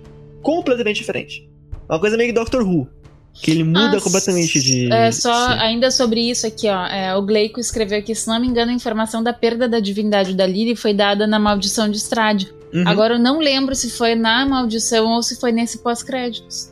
Foi na maldição. O pós-crédito só mostrou visualmente a Lily tô acabada. Ah, tá, tá bem, tá bem. E acho que tu tinhas me dito é, em off, eu acho que a Lily ia perder os poderes. Mas, tá? mas, mas, mas no último episódio, eu lembro que tu tinha comentado da, que a Lily virou a divindade para batalhar com a fadinha, né? Sim, porque não tinha como então, ela vencer uma arquimaga se é. não fosse isso. Então, tipo, nesse final já, já deu pra. Uhum. Sim, sim, sim. Eu deixei bem aberto algumas coisas para Porque eu não sabia. Se... Uma coisa, eu não sabia se os personagens Lily e Kills iam participar de Curse of Strahd. Eu não sabia. Dependia de agenda de, de 47, dependia de agenda de Fernando, dependia de agenda de Thiago. E eu não sabia o que, o que ia acontecer. Eu separei a parte por causa disso. Depois eu uni a parte de novo porque eu descobri que eles podiam participar e deu tudo certo, ficou maravilhoso. E é isso. É, é, é bolar um, um, jeito de você fazer o que você quer fazer e, e, e investir nisso. Que bom, porque eu, eu queria jogar Crystal Thread. eu gosto de E eu queria continuar jogando com essa party, que tava muito divertida. Mas só o Thiago tinha comentado antes que achava que eu não que eu acho que a jogadora não gosta muito de, de, de, criar background. Na verdade, Thiago, é só falta de criatividade. É. é porque a gente tinha falado no o primeiro background que a gente falou da Lily era muito muito mundano, assim, né? Tipo assim, ah, saiu da. queria aventura, não sei o que. Então, na verdade, assim, ficou uma coisa meio. Né? Depois, claro, depois eu fui vendo o teu estilo de mestrar e que eu acho super legal, assim, que tu, tu consegues, para mim, acho que isso já foi falado, assim, bastante, mas enfim, só pra reiterar, assim, eu acho interessante como tu consegues é, mesclar o tempo da ação, é, de, do, do, desenvolvimento da trama com, esse, com esses minutos, assim, né, porque geralmente a gente tem uma, uma ideia, assim, né, de que, de que a, a trama tem que avançar, tem que avançar, que é quase um filmezinho, assim, mas não, né, tu consegues mesclar bem, assim, inclusive durante a ação, né? Às vezes, algumas. É, é, fazer esse desenvolvimento de personagem, acho muito. Tá, tá, tá, mim, pelo menos, tá fluindo muito redondo, assim, nessa coisa do desenvolvimento junto com o avançar da trama, junto com as batalhas. Então, eu tô achando muito, muito legal esse balanço daqui que tu faz. É, mas, enfim, depois que eu comecei a perceber que era assim a aventura, eu, eu, puta, e agora o que, que eu vou conseguir fazer com esse background tão, sabe, tão simplório, assim, porque na verdade é isso, assim, é um background foi simplório mesmo. E aí tu também conseguisse dar um, dar um jeito nisso, né? Tu conseguisse dar uma virada e tornar a personagem interessante de uma outra forma, assim, com essa coisa da reencarnação, né? unindo uh, os elementos que tu uh, pensasse pra tua aventura e aí a partir disso tu conseguisse dar uma interessância. Adoro essa palavra, é inventada, é, gente, não existe. Gostei dessa palavra, gostei. Eu, a gente criou bastante palavras nesse, nesse, nessa aventura, né? Tipo agilidosos. inclusive no nome do episódio, inimigos agilidosos. Ah... Eu gosto de trabalhar, assim, eu sei que tem jogadores que gostam de trabalhar com background, eu sei que tem jogadores que gostam de trabalhar com o presente do personagem. Os jogadores que de trabalhar com background, eu uso o background que eles criaram. Não gosto tanto de ler tanta página, então se o cara puder resumir pra mim, eu fico feliz. É, o jogador que gosta de trabalhar com o presente do personagem, eu faço questão de desenvolver o personagem aqui. É agora que ele tá tendo os traumas dele. É agora que ele vai perder tudo. É agora que a mãe dele vai morrer pra salvar ele, alguma coisa assim, sabe? É, é, eu gosto de trabalhar nesse esquisito. Flashback dá pra dar com pau essas coisas. E aqui tem uma pergunta que eu achei muito, muito importante aqui, uma pergunta lá de trás que o Jack pergunta. Vai ter a participação do ilustre Morfeu nas sessões futuras? Achei muito relevante. Nossa, vamos falar um pouquinho sobre, essa, sobre a participaçãozinha do Morfeu ah, foi como muito maravilhosa, meu Deus. Não, Porra, que, que, nossa, que maravilhoso. Apesar do áudio dele não estar tá a melhor coisa do mundo, mas agora vai estar tá um pouquinho melhor porque eu entreguei o, o headset que eu usava aqui no Next que a Roberta que passou pra mim, inclusive. Que aquele headset é milenar. Sim. É aquele head, esse headset, ele começou com a, com a Lúcia, que tinha recebido de alguém, depois mandou pra Roberta, que agora. Nossa senhora, pro já viajou Thiago, o Brasil mandou- todo, gente. Que Não, e, isso? e dura que ele tá durando muito, porque Sim, o meu eu tá tinha um igual. todo. Cara, eu tinha um igual e ele quebrou em um ano. Eu tive outro e quebrou de novo. então, tipo assim, Muito bom esse headset, cara. É muito bom. Aí o que acontece? Mas ele É é, frágil, então cuidado. É, gente. sim, sim. Tá com o Morfeu agora, por quê? Porque meu plano é arrastar esse cara pro RPG Next. O Boa. Morfeu, caso vocês não saibam, é o cara que me ensinou a jogar RPG. Eu comecei a jogar RPG com ele. Ele pegou as piores fases do mestrando e tava lá. Tava firme e forte. Olá, pessoal. Eu sou o Morpheus. Ele tem essa voz, assim, toda, toda ótima pra podcast, inclusive. E ele é muito. Ele interpreta muito bem personagens, porque ele é ator também, que nem o, que nem o Zatório, né? Ator de teatro e tal. E ele tá me ajudando a montar o Anjo de Pedra. Então, à medida que eu ia escrevendo o Anjo de Pedra, eu, ah, Morfeu, posso? Me ajuda aqui, me ajuda a fazer o puzzle do, das plaquinhas, né? Ajuda o plano. Fui me Ah, ajudando foi e tal. muito divertido aquilo, meu Deus. Foi. Inclusive, Inclusive, é, puzzle- o Kills dessa de Curse of Thread, eu, ele me ajudou a fazer a build do, Uhum. do Kills. Morfeu é maravilhoso, cara. É- ele não- se, se Deus quiser, ele participa também de algumas, de algumas mesinhas no futuro. Tá vendo? Porque o Aníbal é onipresente, né? Ah, eu tava falando do.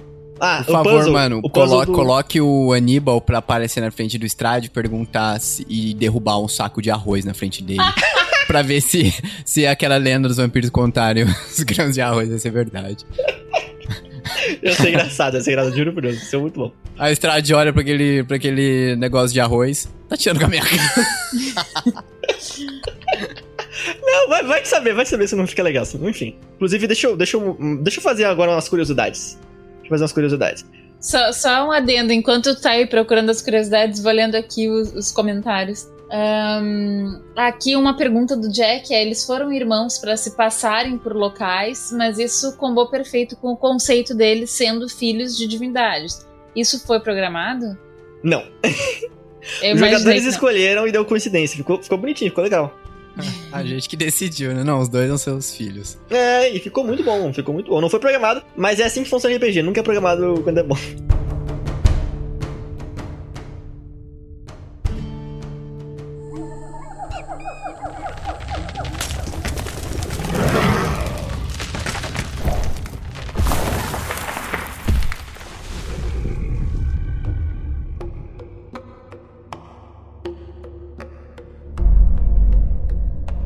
Puzzle das estelas de pedra, ele foi baseado numa num puzzle de Skyrim. Acho que é Skyrim, não sei se é de outro, ou Skyrim ou outro, outro do da Elder Scrolls, que você colocava, tinha as estátuas dos deuses e você colocava é, coisas relacionadas ao puzzle de cada estátua na frente dessas, dessas estátuas e depois se curvava pra reverenciar os deuses. É o que eles mereciam, né?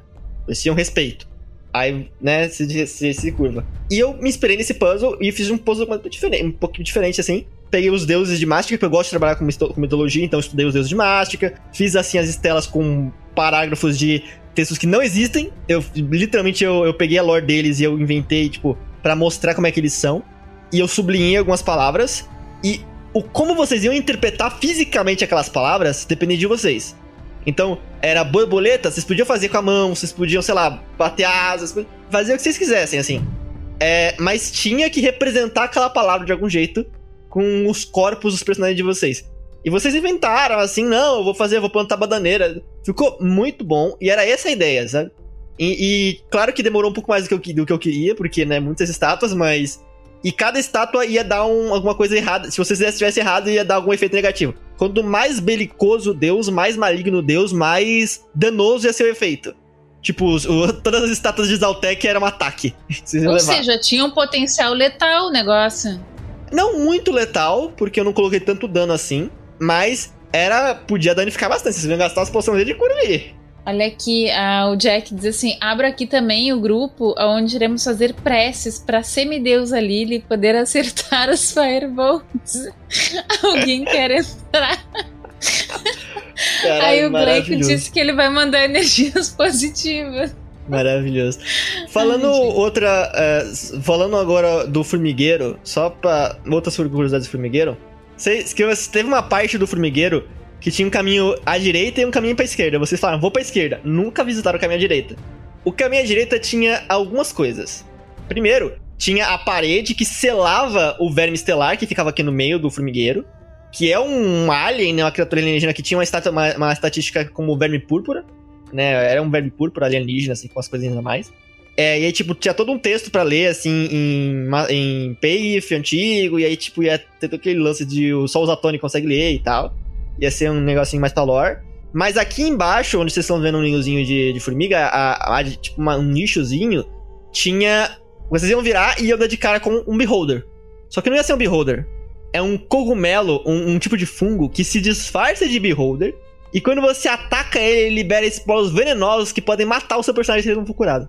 Nossa senhora, isso daí é tipo a cobra que não é venenosa e é amarela ou vermelha. É, não, é, é, um, é um, Isso existe no, é um monstro do DD, tá?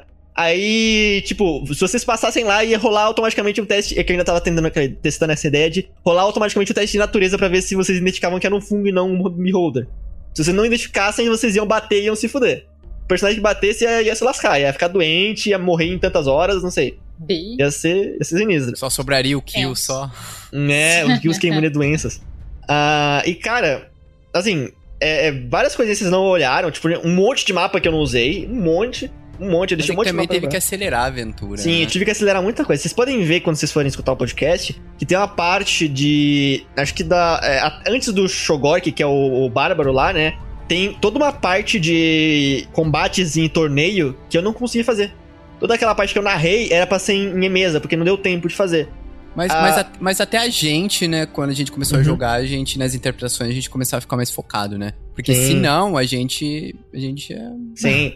a gente a, parte do, muito. é, a parte do deserto ia ser mais, maior, com o povo cão, por exemplo, que tem uma lore do povo cão, todo um negócio legal do povo cão, e eu não consegui explorar muito, ficou só no Where's the Bullet mesmo. Coitado do Bullet, inclusive. Mas, cara, o principal eu consegui, consegui trazer. Ah, vamos falar um pouquinho sobre cada, cada ogro, antes de finalizar aqui, já que a gente terminou com os personagens. Ah, primeiro, o primeiro ogro que vocês enfrentaram, o Yurek. O que vocês acharam do combate com o Yurek? Ai, eu não me lembro assim dos. Yurig era o, o que Ladino. o Morpheus tava. É onde tava o Newbog. Es- Essa boss fight eu achei muito fácil comparada à boss fight contra a Formiga Atômica. Existe um porquê. Eu achei Existe- essa super legal. Eu adorei essa esse combate, na real. Sim, existe um porquê esse combate foi fácil. Porque vocês aceitaram e completaram a missão da formiga. Da Rainha Formiga. Porque se vocês não tivessem a informação de onde ficava o acampamento, quem ia pegar de surpresa não ia ser, não ia ser vocês, iam ser eles. Faz sentido. E vocês não teriam o Newbog também. Então seria tipo. Vocês iam, via- iam procurar sozinhos, iam ser emboscados pelo Yureg, que é um ladino. Tanto é que ele é o covarde. Ia ser emboscados pelo Yureg e todos aqueles goblins, todos aqueles hobgoblins ia ser turno surpresa, ia ser tipo, muito mais difícil que a formiga, inclusive. Então, por terem passado por tudo aquilo com a formiga, com a rainha formiga e o formigueiro, vocês emboscaram o, o Yureg e tiveram muito mais vantagem em cima do Yureg. Então, o, o boss foi transferido pra formiga. Mas vocês conseguiram matar o principal de um jeito jeito mais fácil. Que é uma lógica de Dark Souls, né? Que se você fizer uma coisa aqui, você consegue fazer. Você consegue ficar muito mais fácil naquele lado, sabe? Que é uma coisa que eu gosto de fazer pra dungeons também, sabe? E faz todo sentido, sabe? Se, se a gente for pensar assim, claro, a gente é, com um tipo de pensamento mais. é, ah, sei lá, pensando em nível de desafio, tarará, a gente tá sempre esperando que seja tudo ali ali. Mas na real, ah, se eu encontrar uma chave, não sei o que, eu não vou ter que arrombar a porta. Se eu não tiver que arrombar a porta, eu posso entrar mais silenciosamente. Então, assim, é um encadeamento que é muito lógico, assim, faz. para mim, faz sentido. Eu queria trazer isso. Eu, eu sabia que vocês iam pro Yureg logo de começo, porque ele é mais fácil. Né? Uma CR mais. Na verdade, o nível de desafio do Yureg e do Trozor era o mesmo.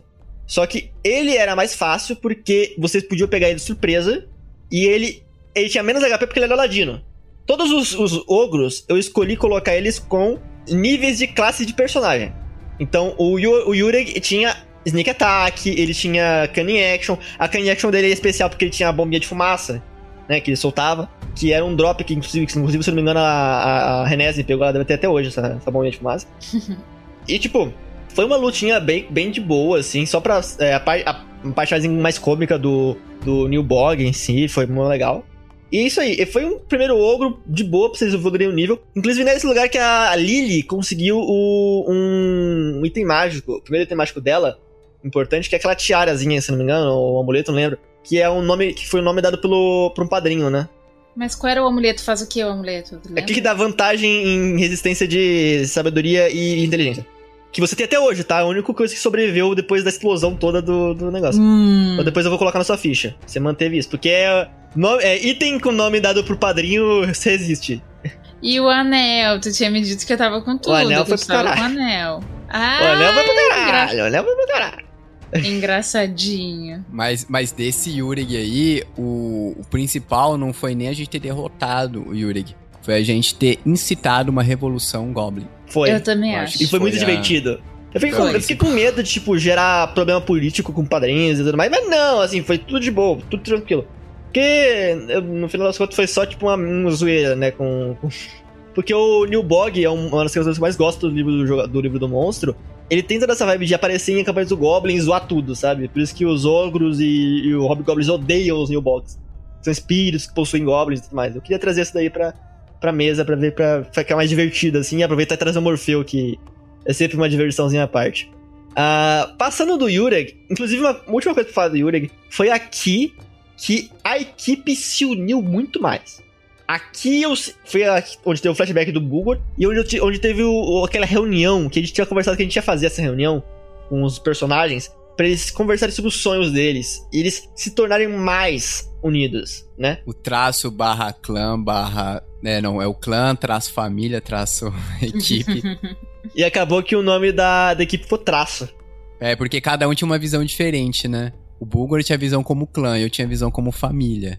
É, a Renés era Lily grupo. tinha. É, a Lily tinha visão de, ah, somos aventureiros juntos que vamos roubar juntos, tá ligado? Ela só pensava em, em espólios. Sim, sim. Não, mas, mas pra você ver, ó, a Lily, ela só pensava em espólios, no final acabou com um filho. É verdade, né? um ovo. A Lily botou um ovo. e Inclusive, o ovo. ovo de formiga foi um puta detalhe legal, tá? Foi um puta detalhe legal. Eu tava, eu tava torcendo pra vocês, pra vocês esquecerem esse ovo de formiga. Vocês não tá ligado? Eu fiquei assim, você esquece, esquece esse ovo. Não existe esse ovo. Pra eu poder usar no gancho do pós-créditos. Não, porque na, na, na minha concepção eu tinha guardado o ovo pra ele chocar mesmo. Uhum, Queria ter uhum. uma formiguinha. Entendeu? Então, tipo, não ia acontecer nada com ele mesmo. É, só que assim, você colocou o ovo dentro de você e você pega fogo, né? Então, pra deixar ele aquecido, sim, exatamente. sim, ele cozinhou, mas é. É, só que ovo de formiga não precisa deixar aquecido, né? Mas essas coisas sim, são. sim, mas eu gostei porque foi a- aquela inocência do Kills. Foi o trabalho, a inocência do Kills, o amor dele por coisas inocentes, assim, e a emoção do Kills, a alma do Kills. Porque apesar de, de dizer que não tinha sentimentos, ele trouxe muitos sentimentos. É, porque a minha, a, a minha concepção de ter pego o ovo da formiga era pra isso. Como eu não conseguia sentir o que é o amor da minha mãe que tinha por mim, eu queria. Eu, eu não con- conseguia sentir o amor pela minha mãe em si, porque eu não tinha emoções. Eu queria ver se eu sendo mãe, eu conseguiria sentir alguma coisa, sabe? Basicamente isso. Uhum. E chegou num ponto que aquele sentimento trouxe o mesmo sentimento que a sua mãe teve, aquele desejo que a sua mãe teve de te trazer de volta e de te fazer ficar bem. Que foi o que gerou o Kills, como ele é.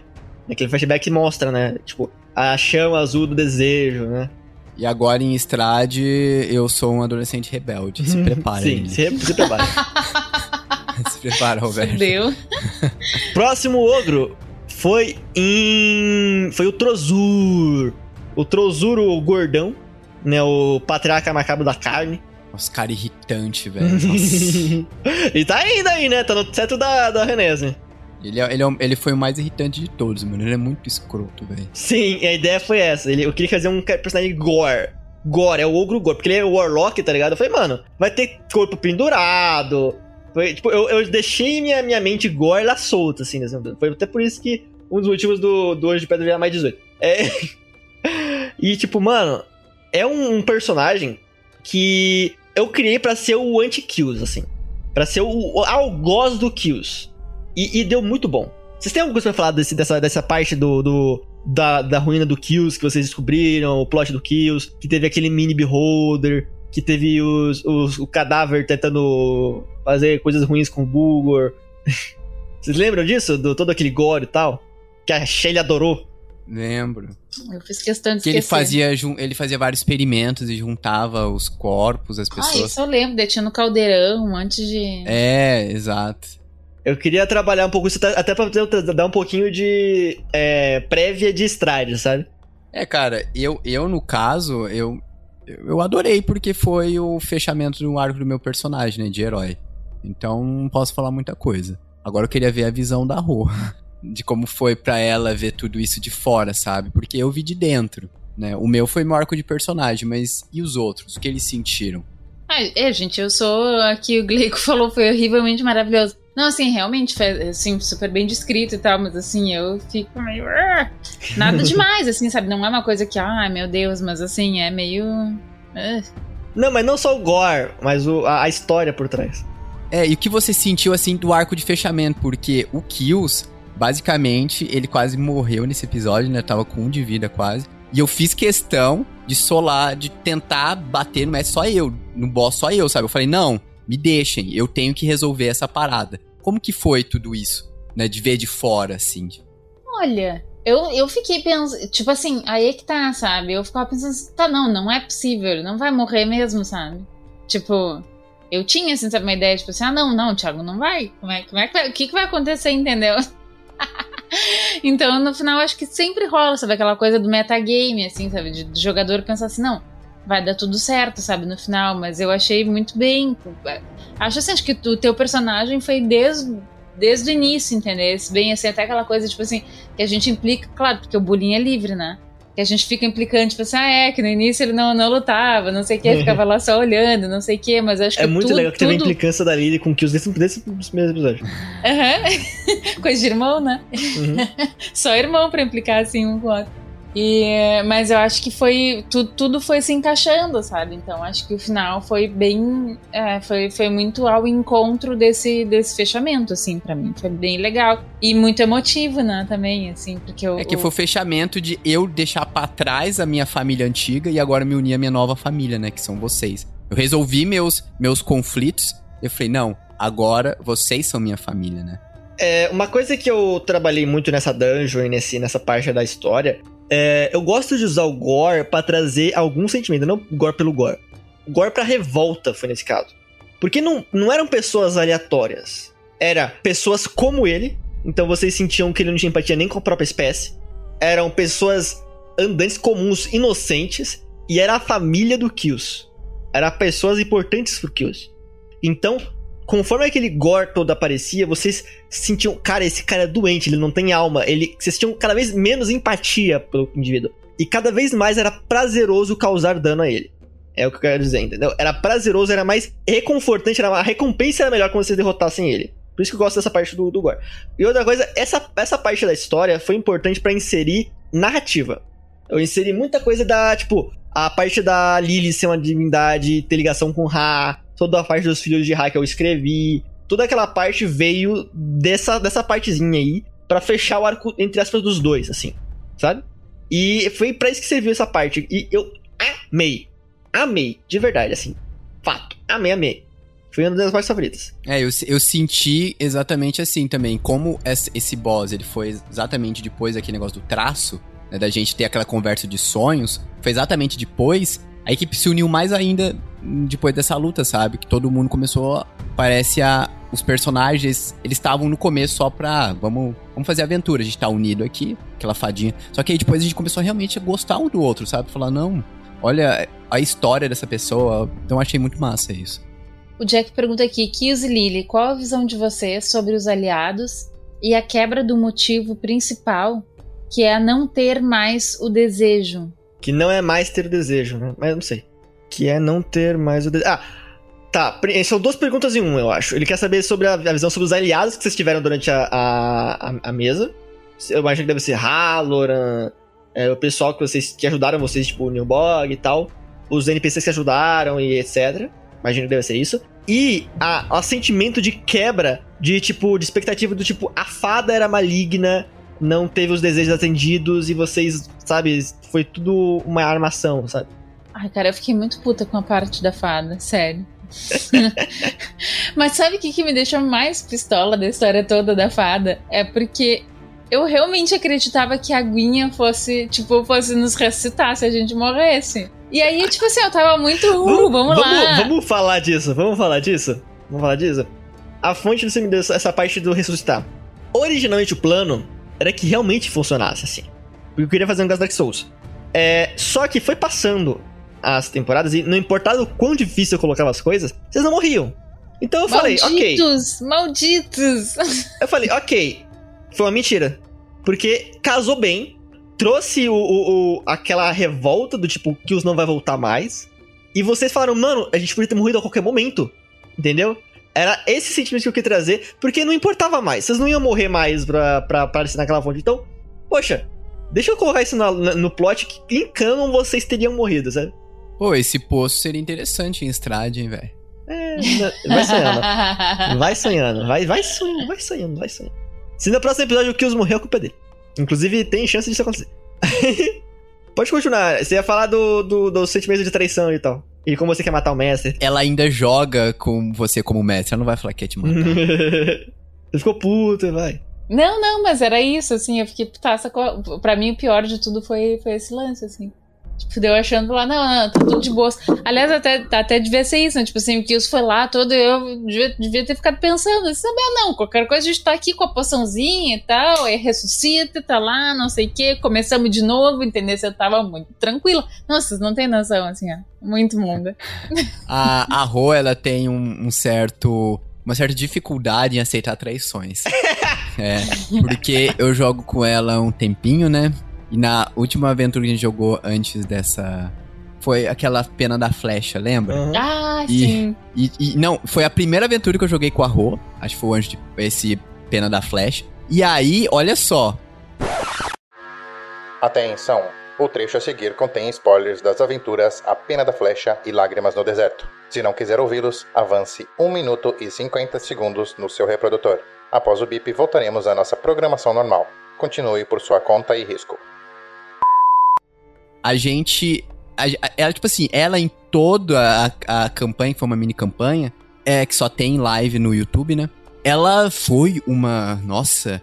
Não, tipo assim, uma personagem sábia, sabe? A gente ia fazer alguma coisa e ela. Não, não façam isso, sei lá o quê. Porque isso, isso, isso. Aí chegou no último episódio, o Coyote, que era o, o chefe que tinha contratado a gente, descobriu que traímos. Que, ele- que ele traiu a gente.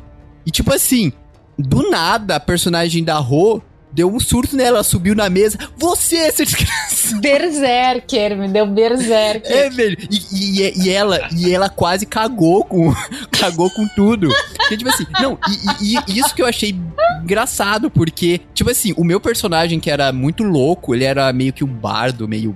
Ele era muito. Ela sempre veio chamando minha atenção.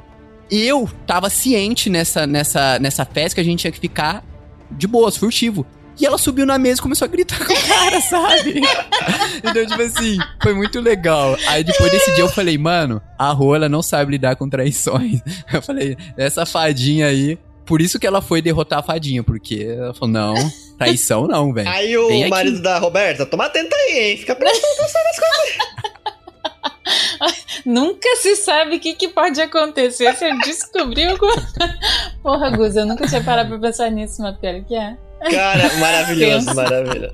E tu te lembra da outra aventura, aquela que a gente também jogou, que eu tinha uma ladina? Eu não sei se o Guza tava jogando aquela, Tava, que era o Bruno que tava mestrando, que daí no final o cara, o tipo, o rei lá do, do negócio foi lá e descobriu a gente.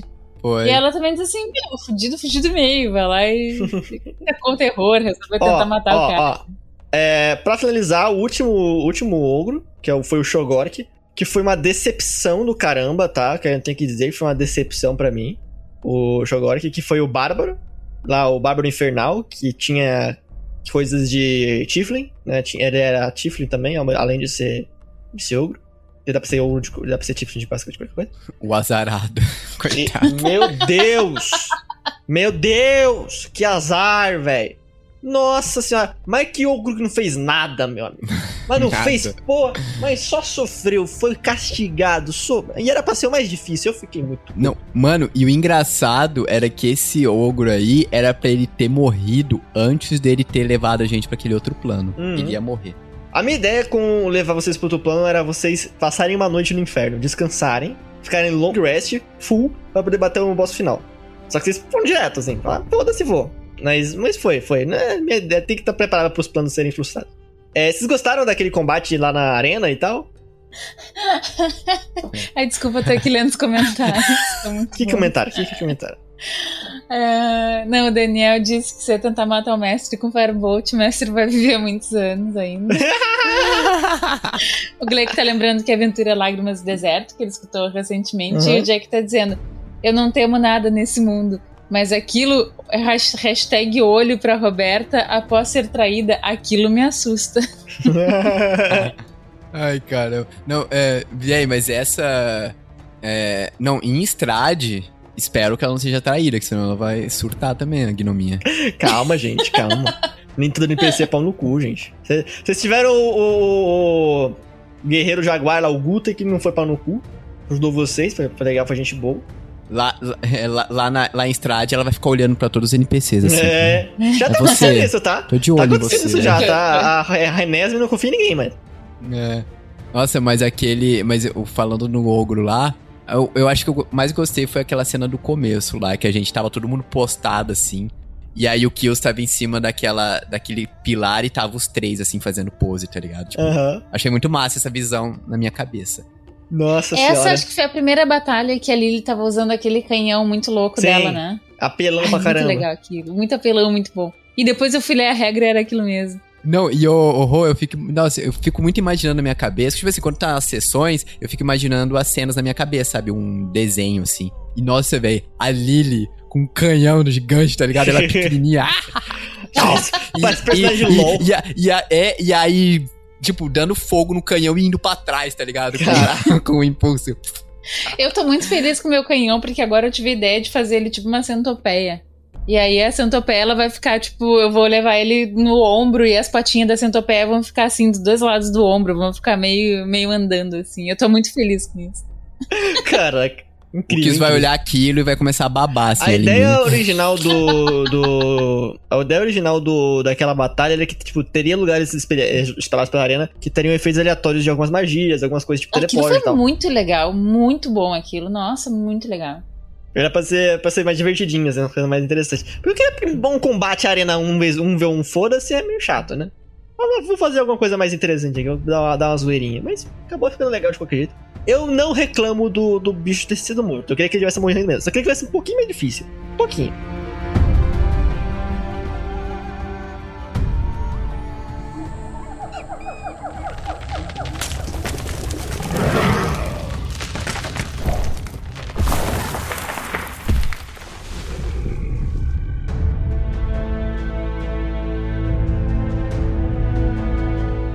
E vamos finalizar aqui comentando do final. Do final. Sem ser antes, antes da, da Whisper.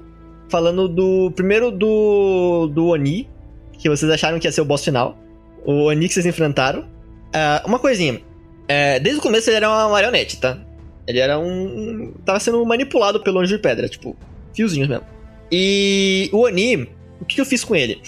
Eu pensei, ok, ele é um bicho muito forte pra eles. Deixa eu reduzir o nível de dificuldade dele.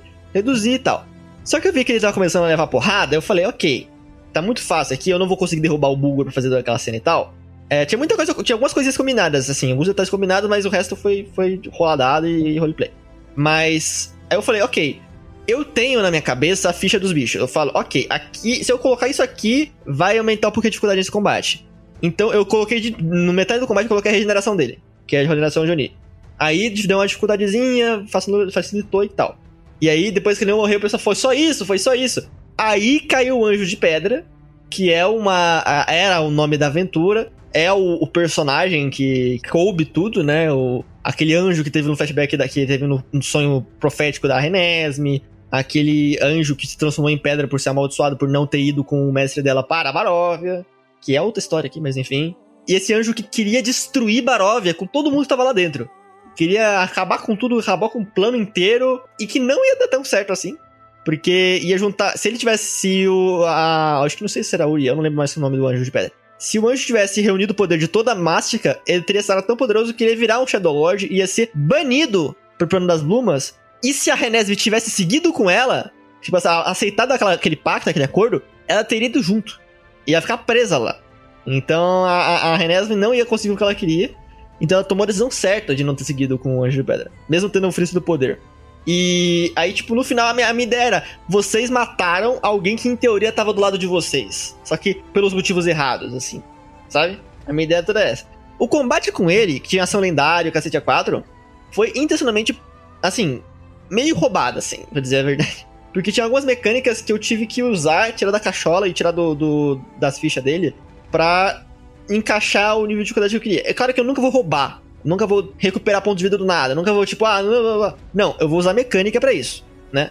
Uh, aquela ação lendária de curar, por exemplo, aquela ação lendária de, de dar dano, de teleportar, são coisas que, se você for ver a live, não tava na ficha dele, mas eu tinha coisa por fora, né? Tinha, ah, fazer aquilo e tal. Que é a, aquela gambiarrazinha de mestre para poder fazer o combate fluir certo, né? Vocês gostaram do combate entre esses, esses dois, primeiro? Foi ah, quando... Eu, esse primeiro aí eu gostei só do combate em si. Eu não senti tanta profundidade, sabe? Ah, eu, é, é um, é um cara que eu tenho que derrotar, ele só quieto, isso. Fica parado, quieto, ele não fala, porque ele, ele tava sendo manipulado aí. Era intencionalmente pra, ser, pra ele ser chato. Aí ele fala, mano, esse aqui era o combate? Não era.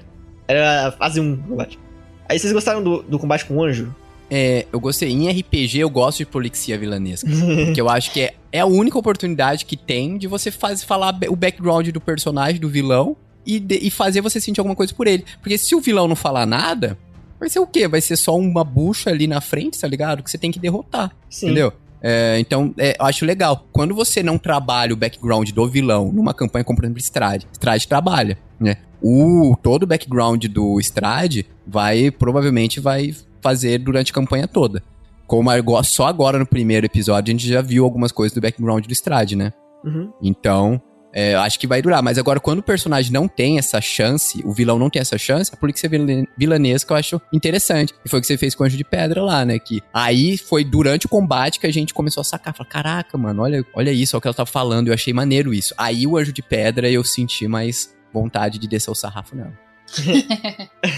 E o pior é que ela não era tão culpada assim. Ela fez coisa errada pra caramba. Ela queria acabar com toda a mástica pra poder fazer o que ela queria mas por um bom motivo, né? Acabar com o plano do pavor e etc. Uh, mas é aquele, é aquele negócio do cara que é tão bom que se perde e se corrompe, sabe? Do anjo que se corrompe. Isso, é, isso tem uma, é um tema recorrente até. Uh, e eu queria tratar ele porque, primeiro, Anjo de Pedra é um visual que eu gosto muito. Você pode pegar até referências easter eggs em, em SKT.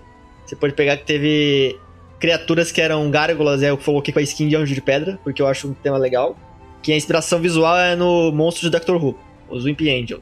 Ah, que massa. Que eu gosto muito. E uma coisinha, um easter eggzinho que eu fiz só pros jogadores é que a imagem de perfil da nossa Cal, desde o primeiro episódio até o último, era a imagem do Anjo de Pedra. Eu vi. Não, eu vi, mas tipo assim, eu pensava que era apenas um logo meio asteca. Uh -huh, uh -huh. Como é o, a campanha. A campanha vai ser uma temática asteca. Falei, ah, deve ser só isso. Mas. Aí no final era a, a vilã final. Mas, mas quando você colocou a vilã lá, eu saquei na hora. Eu falei, pô, é o, é o foto de perfil. É, eu queria dar easter egg até fora do jogo, entendeu? Pra brincar com vocês. E, e aí, tipo, acontece. Eu falei que tinha algumas coisas combinadas. Uma das coisas combinadas é que eu cheguei no, no Kills. No, no Kills não, no, no Zatoni eu falei: Zatoni você vai morrer. Zatoni, não, você vai morrer não. O Kills vai morrer. Falei. Aí ele, peraí, como? Não sei o que. Eu falei, calma, você vai gostar. O cara mandou essa, mano. Vai dar tudo certo. Essa. O Kills vai morrer, mas vai dar tudo certo. Aí ele falou, tá, mas me fala como. Eu falei, não posso falar. Mas não sei o que, vai dar algum BO. Eu falei, cara, você vai entender quando for a chance. Aí eu vou deixar da sua mão pra narrar, mas você vai entender. Aí foi naquele negócio que ele sacrificou para salvar todo mundo daquela explosão que ia ter e tal, absorvendo as chamas e tudo mais. E ele se sacrificou. Ele morreu ali. Só que o Zatoni não sabia que ele ia voltar. Entendeu? O Zatoni não sabia que ele ia reencarnar no Mini Kills. Ninguém sabia. Só o Morfeu sabia. E aí eu fiz aquela cena, eu pedi pro usar. Não, o Manji sabia também, porque eu pedi pro Manji desenhar o Kills bebê. Umas semanas antes. Algumas semanas. Eu, quando eu planejei essa cena, eu pedi pra ele desenhar o Kills bebê. Porque eu tinha na cabeça como seria a cena.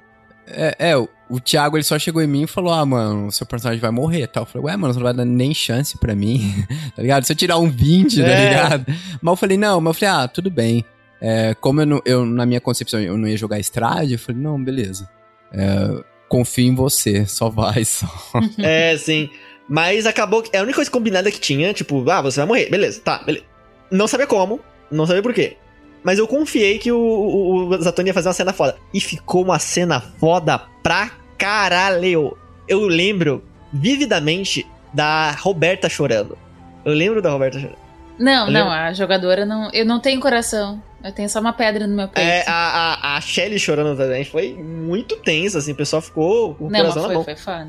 Não, assim, o- é, que, é que o fato de eu não chorar não significa que não tenha sido foda, gente. É só porque eu não tenho coração. Sim, sim, sim. Caraca. E a cena pós-crédito foi cereja do bolo. Sem dúvida, assim. Eu que eu planejei aquilo faz muito tempo, eu falei, mano, quando eu fizer isso, eles vão amar. Porque eu queria finalizar a aventura um jeito que, que eu pudesse conseguir fazer um gancho pra ele trazer eles de volta ou deixar eles pra uma aventura separada depois. Sacou? E como é que, o que vocês acharam desse final, do sacrifício do Kills, da, da do, do cena pós-créditos? O que vocês acharam no total disso? Chat, vocês podem falar também. Eu achei muito, muito massa, porque também acho que deu. Até me deu, Roberta, mais. é, mais oportunidade até de pensar em como a Lily se sentia, entendeu? Com relação ao, ao grupo. e Porque acho assim, acho que antes, assim, por mais que a gente já tivesse criando, né, aquela, aquele. aquele aquela ligação, né, de, de ser de fato, assim, um, mais do que um grupo de aventureiras, né, a gente, já, a gente tinha isso, acho que, tipo assim, aquela coisa velha de guerra, né? Tipo assim, quando tu sente a perda, tu. Opa, calma aí, agora? Né? Então acho que me- também me deu a chance de tentar imaginar a Lily como ela se veria nessa situação. Tipo assim, puta que pariu, e agora? Acabou tudo. Né? Vou, vou parar aqui, assim, porque acho que também numa, numa das tuas narrações você disse assim, ah, a Lily caiu no chão. Depois eu até fiquei pensando, não, a Lily, ela, ela devia, naquele momento ela devia ter pensado assim, cara, nem vou levantar daqui, né? Porque eu acho que foi esse, esse sentimento, assim, sabe, que eu tive é, de, de passar pra personagem. Tipo assim, cara, eu perdi tudo, entendeu? A partir de agora, o que, que eu tenho pela frente? Não tem nada. Perdi meus amigos, né, que eu já considerava uma família, perdi meus poderes. Fudeu, assim, pra que, que eu vou levantar dessa lama? Entende? Uhum, uhum. Então acho que é- pra mim assim, para mim foi um momento meio meio de virada, não é, não sei se de virada, mas acho que sim, assim, de, de entender melhor ou de imaginar melhor assim a Lily enquanto enquanto uma parte da família. Tipo, você não tava. Ah, eu tô na merda. Aí quando o Kills renasceu, renasceu também um desejo em você. Foi isso? Tipo, não, agora faz sentido. É isso, agora faz sentido, agora né, eu Agora vou, eu vou encontrar bebezinho pra força, criar, pra cuidar. sabe? Agora eu vou encontrar força pra ir atrás dos meus amigos, entendeu? Como é que eu vou fazer pra conseguir dinheiro pra ir lá e tal? Agora, porra, agora esse negócio vai ter que funcionar. É o sentimento que eu queria passar. E deu super certo, tá? Quando uma coisa que eu falo pra você, mestre, que estiver escutando isso, se você precisa tirar a agência do jogador pra fazer uma cena, conversa com ele antes e tenha certeza disso. E, e tenha, deixa, tenha a permissão dele. Eu pedi a permissão do Zatônio pra matar o Kills. O Zatônio, o Zatônio aceitou. Não falei, ah, só você vai morrer só, só morre. Não, você pode, você pode deixar fazer isso tal. Beleza. Você vai gostar, eu falei. E gostou, tanto é que foi. E É, é, porque aí seria uma mão, tipo, que o mestre no meio da sessão faz isso, né, mano? Aí o cara, o jogador, ué, mano, mas não tem dado, entendeu? Sim. Aí fica meio chato É, fica, fica uma mão muito pesada e aí, tipo, o jogador acaba sentindo que não faz, nem faz sentido. Tipo assim, ele pensa, ah, não faz sentido, né? Eu me lembro de uma aventura que eu tive com, com um amigo, enfim, que ele tava mestrando, que aí a gente tava, sei lá, a gente tava num trem e o trem tava meio que desgovernado e tal. E, cara, todo mundo no grupo teve ideias boas e todo mundo tinha algum meio pra fazer aquelas ideias funcionarem. E nenhuma das ideias funcionou sabe? E tipo assim, a gente sabia mecanicamente, jogador velho de guerra, a gente sabia que mecanicamente aquilo podia pelo menos tentar funcionar, entendeu? Pelo menos te faz jogar o dado, assim. E aí o mestre disse: não, não funciona, não funciona. E cara, tu meio que larga a É, eu aventura, sei. entendeu? Isso, é um mestre, isso é um mestre ruim. Isso é um mestre ruim. Eu gosto assim, é... Quando precisa do metagame pra explicar... Gente, não... É, tipo, no meu caso. Ah, não... Não dá pra sair desse trem, por favor. É, tipo, não importa o que vocês tentem, porque senão a aventura não continua. Então, vamos seguir em frente. Beleza. Claro que ele devia ter pensado outra, outra coisa, mas enfim. Ah, agora, voltando pro Kills. Esse metagame de falar, Kills, você vai morrer, foi pra preparar o Zatoni pra cena. Porque talvez ele não se sacrificasse se ele não soubesse que ele ia morrer, entendeu? É, porque na verdade ele perguntou também, né? Não foi tipo, ah, você vai morrer, não? Ele falou. E aí, o que você acha dessa ideia? É, Então achei também. mais, mais palpável também, né? Do que ele falar, pô, você vai morrer, Uhum. tá ligado? E o Zatoni queria o tempo todo spoiler. Não, como é que vai ser? Não sei o quê. Eu fico, mano, não, calma. É o que eu falei, não, como, como, como vai ser feio, vai ser tudo. Você falou, ah, ele vai morrer? Tá, então fala pelo menos. Já que eu vou morrer mesmo, cara. Sim, sim. Então eu queria ter esse cuidado, assim, pra, pra ninguém se sentir mal e ficar uma coisa legal. Eu sei que ficou um pouquinho cutscene o finalzinho do tipo, ah, é, teve alguém que comentou isso. Ah, nem dispararam na. na, na nem atiraram, nem atacaram a, a, a fada, que não sei o que, cutscene, cutscene RPG. Gente, Arquimaga, nível desafio 20, jogador de nível 3. Sabe? Eu, eu tava atacando. Eu tava tipo. Você taca o negócio, ela usa um, um escudo arcano e foi. Não tem o que fazer, sabe? É, mesmo se vocês dessem dano, vocês não iam conseguir dar dano suficiente pra matar ela antes dela, antes dela fazer o que ela queria. Ela podia jogar uma chuva de meteoros em você, matou todo mundo. Por quê? Porque a cutscene final, ela não podia ser alterada. Teria que ser para poder mandar o Hugo e Renesem pra Barovia. Inclusive, eu preparei essa cutscene final com o Shogork. Com aquele espelhinho de para vocês voltarem, que foi o mesmo método para vocês voltarem pro plano material usando as brumas. Então, quando você coloca uma, uma coisa pra você, pra você, mestre, se você vai colocar um elemento importante na narrativa, prepara ele antes. Tipo, esse espelho que teleporta não surgiu do nada. Ele foi uma coisa que foi entregue pra Renesme e já naquele momento já dava pra ter na nossa porra. Essa fada serve Strade. Era uma dica, entendeu? Era isso. Tinha várias dicasinhas que a fada servia Strade, sabe? Várias dicasinhas. Várias É, e, e- e isso acontece muito também. Eu lembro que teve uma sessão, o famoso Skyfall, na primeira temporada lá, que até o, o Mestre Pedroca foi a primeira temporada que eles gravaram presencialmente, que antes ele puxou, que, que antes da... Não, eu não vou falar nada, mas antes da morte de algum personagem, caso vocês vão assistir, o Mestre Pedroca, ele chamou o cara, né, pessoalmente, e ele falou, não, vamos dar uma pausa na mesa, eu vou conversar com ele lá atrás dos bastidores Uhum. né? Pra ter essa conversa mesmo, porque eu, eu acho assim, eu acho que não é tipo assim, não é o RPG, ele é feito pra diversão dos personagens, né? A história a favor dos personagens, não, é os personagens a favor da história, Uhum. né? Então todos ali juntos estão construindo uma história juntos, né? Uma narrativa juntos. Então, não é tipo, ah, o meu personagem, ele é, ele é o protagonista. Não tem protagonista ali, é todo mundo junto. Sim. Então, se o meu personagem morrer, beleza, a história continua, a narrativa continua. Então, eu acho que é isso que é, é isso que é legal a gente ter em mente, que a gente está a favor da história, né? Não, tipo assim, ah, se meu personagem morrer, velho, a narrativa continua, a história continua, né? Agora, se a história acabar, não tem o que fazer, sabe? A história acabou. Ainda mais num podcast, né? Que a, a história é muito importante pra as pessoas que vão ouvir, né? Então, é um negócio de mídia, né? Um- é um- uma coisa que a gente não, é roteirizado, porque é um jogo ainda assim. Eu gosto de fazer ser divertido. Principalmente tem que ser divertido pra quem tá jogando. Mas no podcast, a história tem que ser legal pra quem tá escutando também. Ah, por isso que eu não gosto tanto da ideia de, de produzir o Pares da Grand Line com o, o normal que a gente faz. Porque foi mais divertido pra jogar do que eu imagino que seria pra escutar. Mas vamos ver no futuro como é que vai ficar. O que o Zatonic vai fazer. E o e eu acho que eu acho legal é que tipo assim, no Next pelo menos e nas outras mesas que eu joguei é, que eu joguei pra podcast, no baile de taverna em si, é, eu acho legal que todo mundo tem uma preocupação em, em ter um interesse pelos outros personagens dos outros jogadores, sabe? Uhum. Não é tipo, ah, o meu personagem só, eu só vou focar no personagem. Não. Eu tenho um interesse pelo outro jogador, né? Eu faço perguntas pra ele, eu quero saber da história dele, eu quero ter uma conexão com ele. E nesse Anjo de Pedra eu senti muito essa conexão entre todos os jogadores, né? É Todo mundo preocupado um com o outro, todo mundo querendo saber da história do outro. Eu acho isso bacana. Tá, é, lendo um pouquinho o chat aqui rapidão. o, o, o Jack, que é o Luca, mandou assim. Aliás, durante a aventura a vontade de abraçar o Kills é alta, porém eu me machucaria com o calor dele ou o cheiro de cadáver. Quando você ia abraçar ele, ele ia quebrar assim, ia, ia cair, ia desmontar no, no chão. Tá ligado? Aí ele ia falar, oh! Me monta de novo. Me monta de novo. O, o Daniel Grossi mandou. Então o anjo era Renesme? Não. A Renesme sonhou com a, a visão do anjo, né? Ela sonhou pelo ponto de vista do anjo, né? Da, do anjo de pedra. Porque ela tem um, o sombra das trevas de visão efêmera. Ela consegue ver o futuro. Eu disse, deu uma dobrazinha que ela podia ver o passado também. Então ela meio que, tipo. Eu, eu dobrei essa, essa função mecânica dela pra, pra, pro roleplay pra poder encaixar um pouquinho do background do vilão final. Porque o desenvolvimento da Renesme vai ser em Curse of Strahd. Eu tenho até cenas pensadas, na cabeça aqui que eu quero fazer. Ah, e aí o, o- Daniel Grossi também mandou. Quando o Kills morreu, eu desliguei o celular, quase joguei o celular na parede. Você não tem ideia da raiva e da tristeza que eu fiquei. Só fui terminar de assistir no outro dia.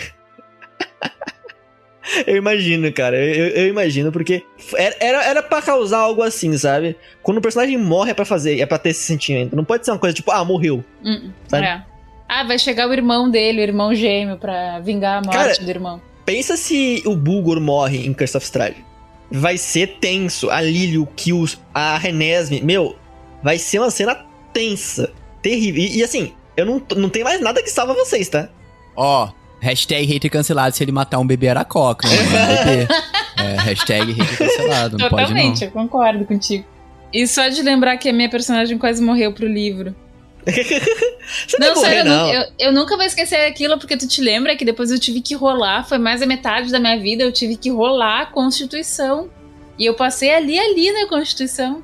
É, never forget. Nunca Você não mais. ia morrer, não. Você não ia morrer, não. Você ia ficar. é, alguém ia te curar. Tipo, tinha até clérigo É verdade, alto lá. verdade, verdade. E, e- e foi, foi engraçado pra caralho. Márcio foi o trauma que aquilo deixou. É um trauma gigantesco de livros. Eu vou colocar um monstro livro daqui a pouco, um mico livro. É, o Glick falou que foi, uma, foi muito foda mesmo, foi um dos melhores de, de aventura, e eu concordo, eu gostei muito do fechamento do Dungeon de Pedra. É, o Daniel falou assim: maravilhoso, quando ele saiu do ovo, me fez chorar de uma forma que eu achei magnífica. E é, cara. Nossa. Eu, eu acho que, tipo, eu, eu chorei, né? Quase naquilo, né? Eu achei, eu achei emocionante. Aí ele mandou assim: agora podemos ter raiva dos Atone também, não sou do hater. Ah, eu queria dar um highlight pra cena que o guarda ativou a armadilha que fez todos caírem na escada do tempo. Maravilhoso. Aquilo, ah, aquilo. A gente rolava de rir, meu Deus do céu. Aquilo foi muito bom. Não vai mais acontecer, tá? Você guarda isso na cabeça que não vai mais acontecer, porque eu não vou mais usar essa minha- esse módulo. Dá até tentando traumatizar as coisas que eu não queria mexer, tipo armadilha e tal, mas, pô, não dá mais. Não dá, eu me banando muito. Foi muito engraçado, mano. Foi engraçado pra caralho. Nossa, do nada o cara teleportava, mano. Muito bom. É, aí o cara, o, o- ele falou assim: é, digo e repito, se matarem a fada logo de cara, torturem ela. É, cara, a, a, a Lily de antigamente poderia gostar disso, né? É. Lily de torturadora poderia gostar. A gente tirou isso dela porque não tava, não tava pegando bem com a, com a aventura e com o RPG Next, mas a gente trocou por outra coisa. Ah, mas a fada morreu, tá? A fada já era. A Lily matou ela em off-screen porque ela usou a centelha divina dela pra matar a fada. Então, fada is no more, tá? Sem tortura. Sorry. Tem tortura, infelizmente. Morreu, já era, foi. Não. Eu só, eu só aceito que ela tá morta se eu ver o cadáver. se eu ver o cadáver. Quero ver o cadáver dessa Ah, fada. gente, vocês são muito chatos, sabia? Você deve estar um NPC desse de novo, de novo assim, cuidado. Poxa, meu. Fada paulista, muito bom.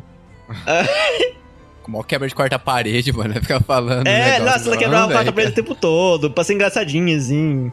Nossa, gente, muito obrigado. E eu acho que isso finaliza. Alguém tem alguma última coisa a dizer pra, pra finalizar essa discussão sobre o Anjo de Pedra? Daniel Graça escreveu: se matar a Lily, paro de ouvir o RPG Next.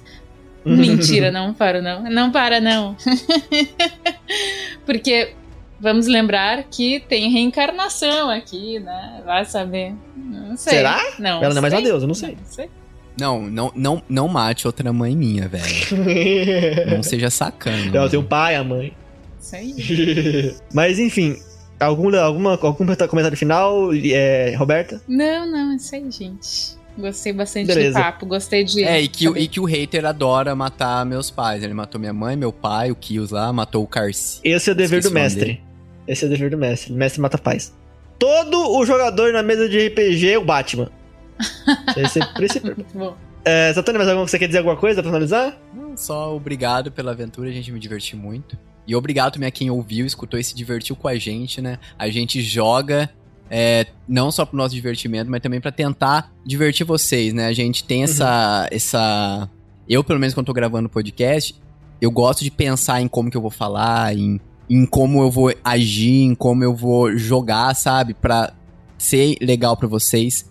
É, principalmente na questão do podcast, quando deficientes visuais chegam na gente ou em Uhum. mim, né? E falam coisas maravilhosas. Falam, nossa, eu adoro o projeto de vocês, porque é, é uma coisa que é, eu. A gente não tem tantas. tanto produto, né, pra, pra gente consumir. E quando, e quando vocês fazem uma. Tipo, é uma radionovela, basicamente, né? Que a gente faz e tal. E, e eu fico muito emocionado e eu gosto cada vez mais de tentar, sabe, trazer essa imersão e tentar fazer a voz do personagem e focar mais em game do que do que no- na mecânica, sim, mais na narrativa, sabe? Então acho bacana isso. E espero que vocês gostem e que a gente evolua cada vez mais e cada vez tenham mais aventuras legais, né? Sim. O... Quando você é mestre no RPG Next, você tem que pensar tanto no podcast quanto no jogo. E tanto é por isso que eu não que a, a Ilha Negra, que a Roberta também jogou, não virou podcast. Que eu não queria vir aqui ver esse podcast, porque eu queria aprender como é que funciona a, a lidar com, com stream, lidar com podcast e tudo mais. E tanto é que teve a evolução que você viu, né? A Ilha Negra ficou só um negócio pra live, quem viu, viu, quem não viu, não viu. É porque mecânica é muito mais interessante pra quem joga. Sim. Narrativa é interessante pra quem ouve também. Eu vejo isso, sabe? Sim, eu gosto muito da mecânica e eu gosto, e acho que eu gosto de, de fazer uma divisória. Tipo, em live você vai ter mais mecânica. Tanto é que eu tava conversando com o, o Gabriel, que já escutou a gente também, que ele prefere ver o podcast porque a parte da live a gente conversa mais mecânica, mostra mais coisas e tudo mais. E eu prefiro eu, ve eu, vejo os dois porque eu gosto do game, eu gosto da mecânica. Até que vocês vão ver nas lives que eu tô mandando pix pro Rafael o tempo todo mandando. Rafael, não é assim, Rafael! Mas eu gosto de fazer essa divisão. Eu gosto de colocar também muita história pro podcast, pra ficar legal, assim. Eu evolui muito nesse, nesse sentido. Eu planejo, eu planejo evoluir mais nos próximos, próximos meses. Como mestre e tudo mais. E eu vou dizer que. Isso eu, aí! Eu também. Não, só, só, só, pra, só pra completar isso, assim, porque para mim também foi um aprendizado, na real jogar com vocês e especialmente essa aventura, né? Porque eu também era muito mais focada em mecânica, enfim, por, porque na maioria dos jogos é, é muito mais assim, né? Os jogos que eu, nos quais eu costumo jogar. Então, para mim também foi um aprendizado, sabe? Então, até, por exemplo, essa coisa que, que o Guza tá falando, assim, de fazer as perguntas para os outros jogadores e tudo mais na minha cabeça tinha um, tem, um tempinho limitado, entendeu? para falar. Então, talvez até por isso que tu tenhas que o Thiago tenha tido essa impressão, assim, de que eu não, ah, não, não foco muito, né? Porque na minha cabeça era tipo assim, ah, não, tem que ser duas frases e passar para a próxima coisa, não sei o quê. E eu fui mudando ao longo dessa aventura, assim, na real, né? Fui, fui começando a perceber assim, não, calma, é outra, é outra vibe, sim, assim, né? Sim, com certeza, com certeza. A gente, a gente evolu... nós todos evoluímos bastante no, nessa, nessa mesinha e foi uma delícia. É, pessoas, pessoas que estavam escutando isso, a gente já vai finalizar por aqui. Todo mundo que está escutando isso no podcast.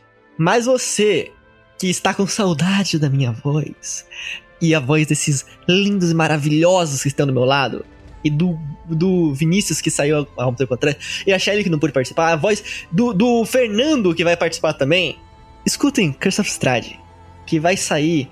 É, eu não sei quando vai sair Curse of Strahd, provavelmente vai sair depois de Supers, eu imagino não sei. Ou depois de alguma coisa assim. É. Que vai ser a continuação do Anjo de Pedra. E depois de Curse of Strahd, na verdade, a gente vai fazer o Curse of Strahd em temporadas, tá? Tanto em tanto, a gente vai parar, vai fazer uma live de Forja. Então não vai ser uma live tipo agora e depois uma live daqui a 5 anos. Então não se preocupem. Mas vamos, vamos vendo conforme, conforme passa essas lives de Forja o quantos personagens vão evoluindo com isso. Eu adorei o papo. Foi um papo tipo dia 30 do 12 sabe? em cima do ano novo, que esses lindos se, se. Nossa, se propuseram a ficar comigo aqui nesses tempinhos só para conversar sobre nossos personagens e nossa, nossa, nossa historinha que a gente ama tanto. E é isso aí, gente. Muito obrigado por terem acompanhado o Anjo de Pedra. Muito obrigado por terem acompanhado as lives, o podcast. Muito obrigado por serem padrinhos. Se tornem padrinhos, é muito importante para pagar editor, para pagar material de gravação para as pessoas. É muito importante manter o projeto vivo.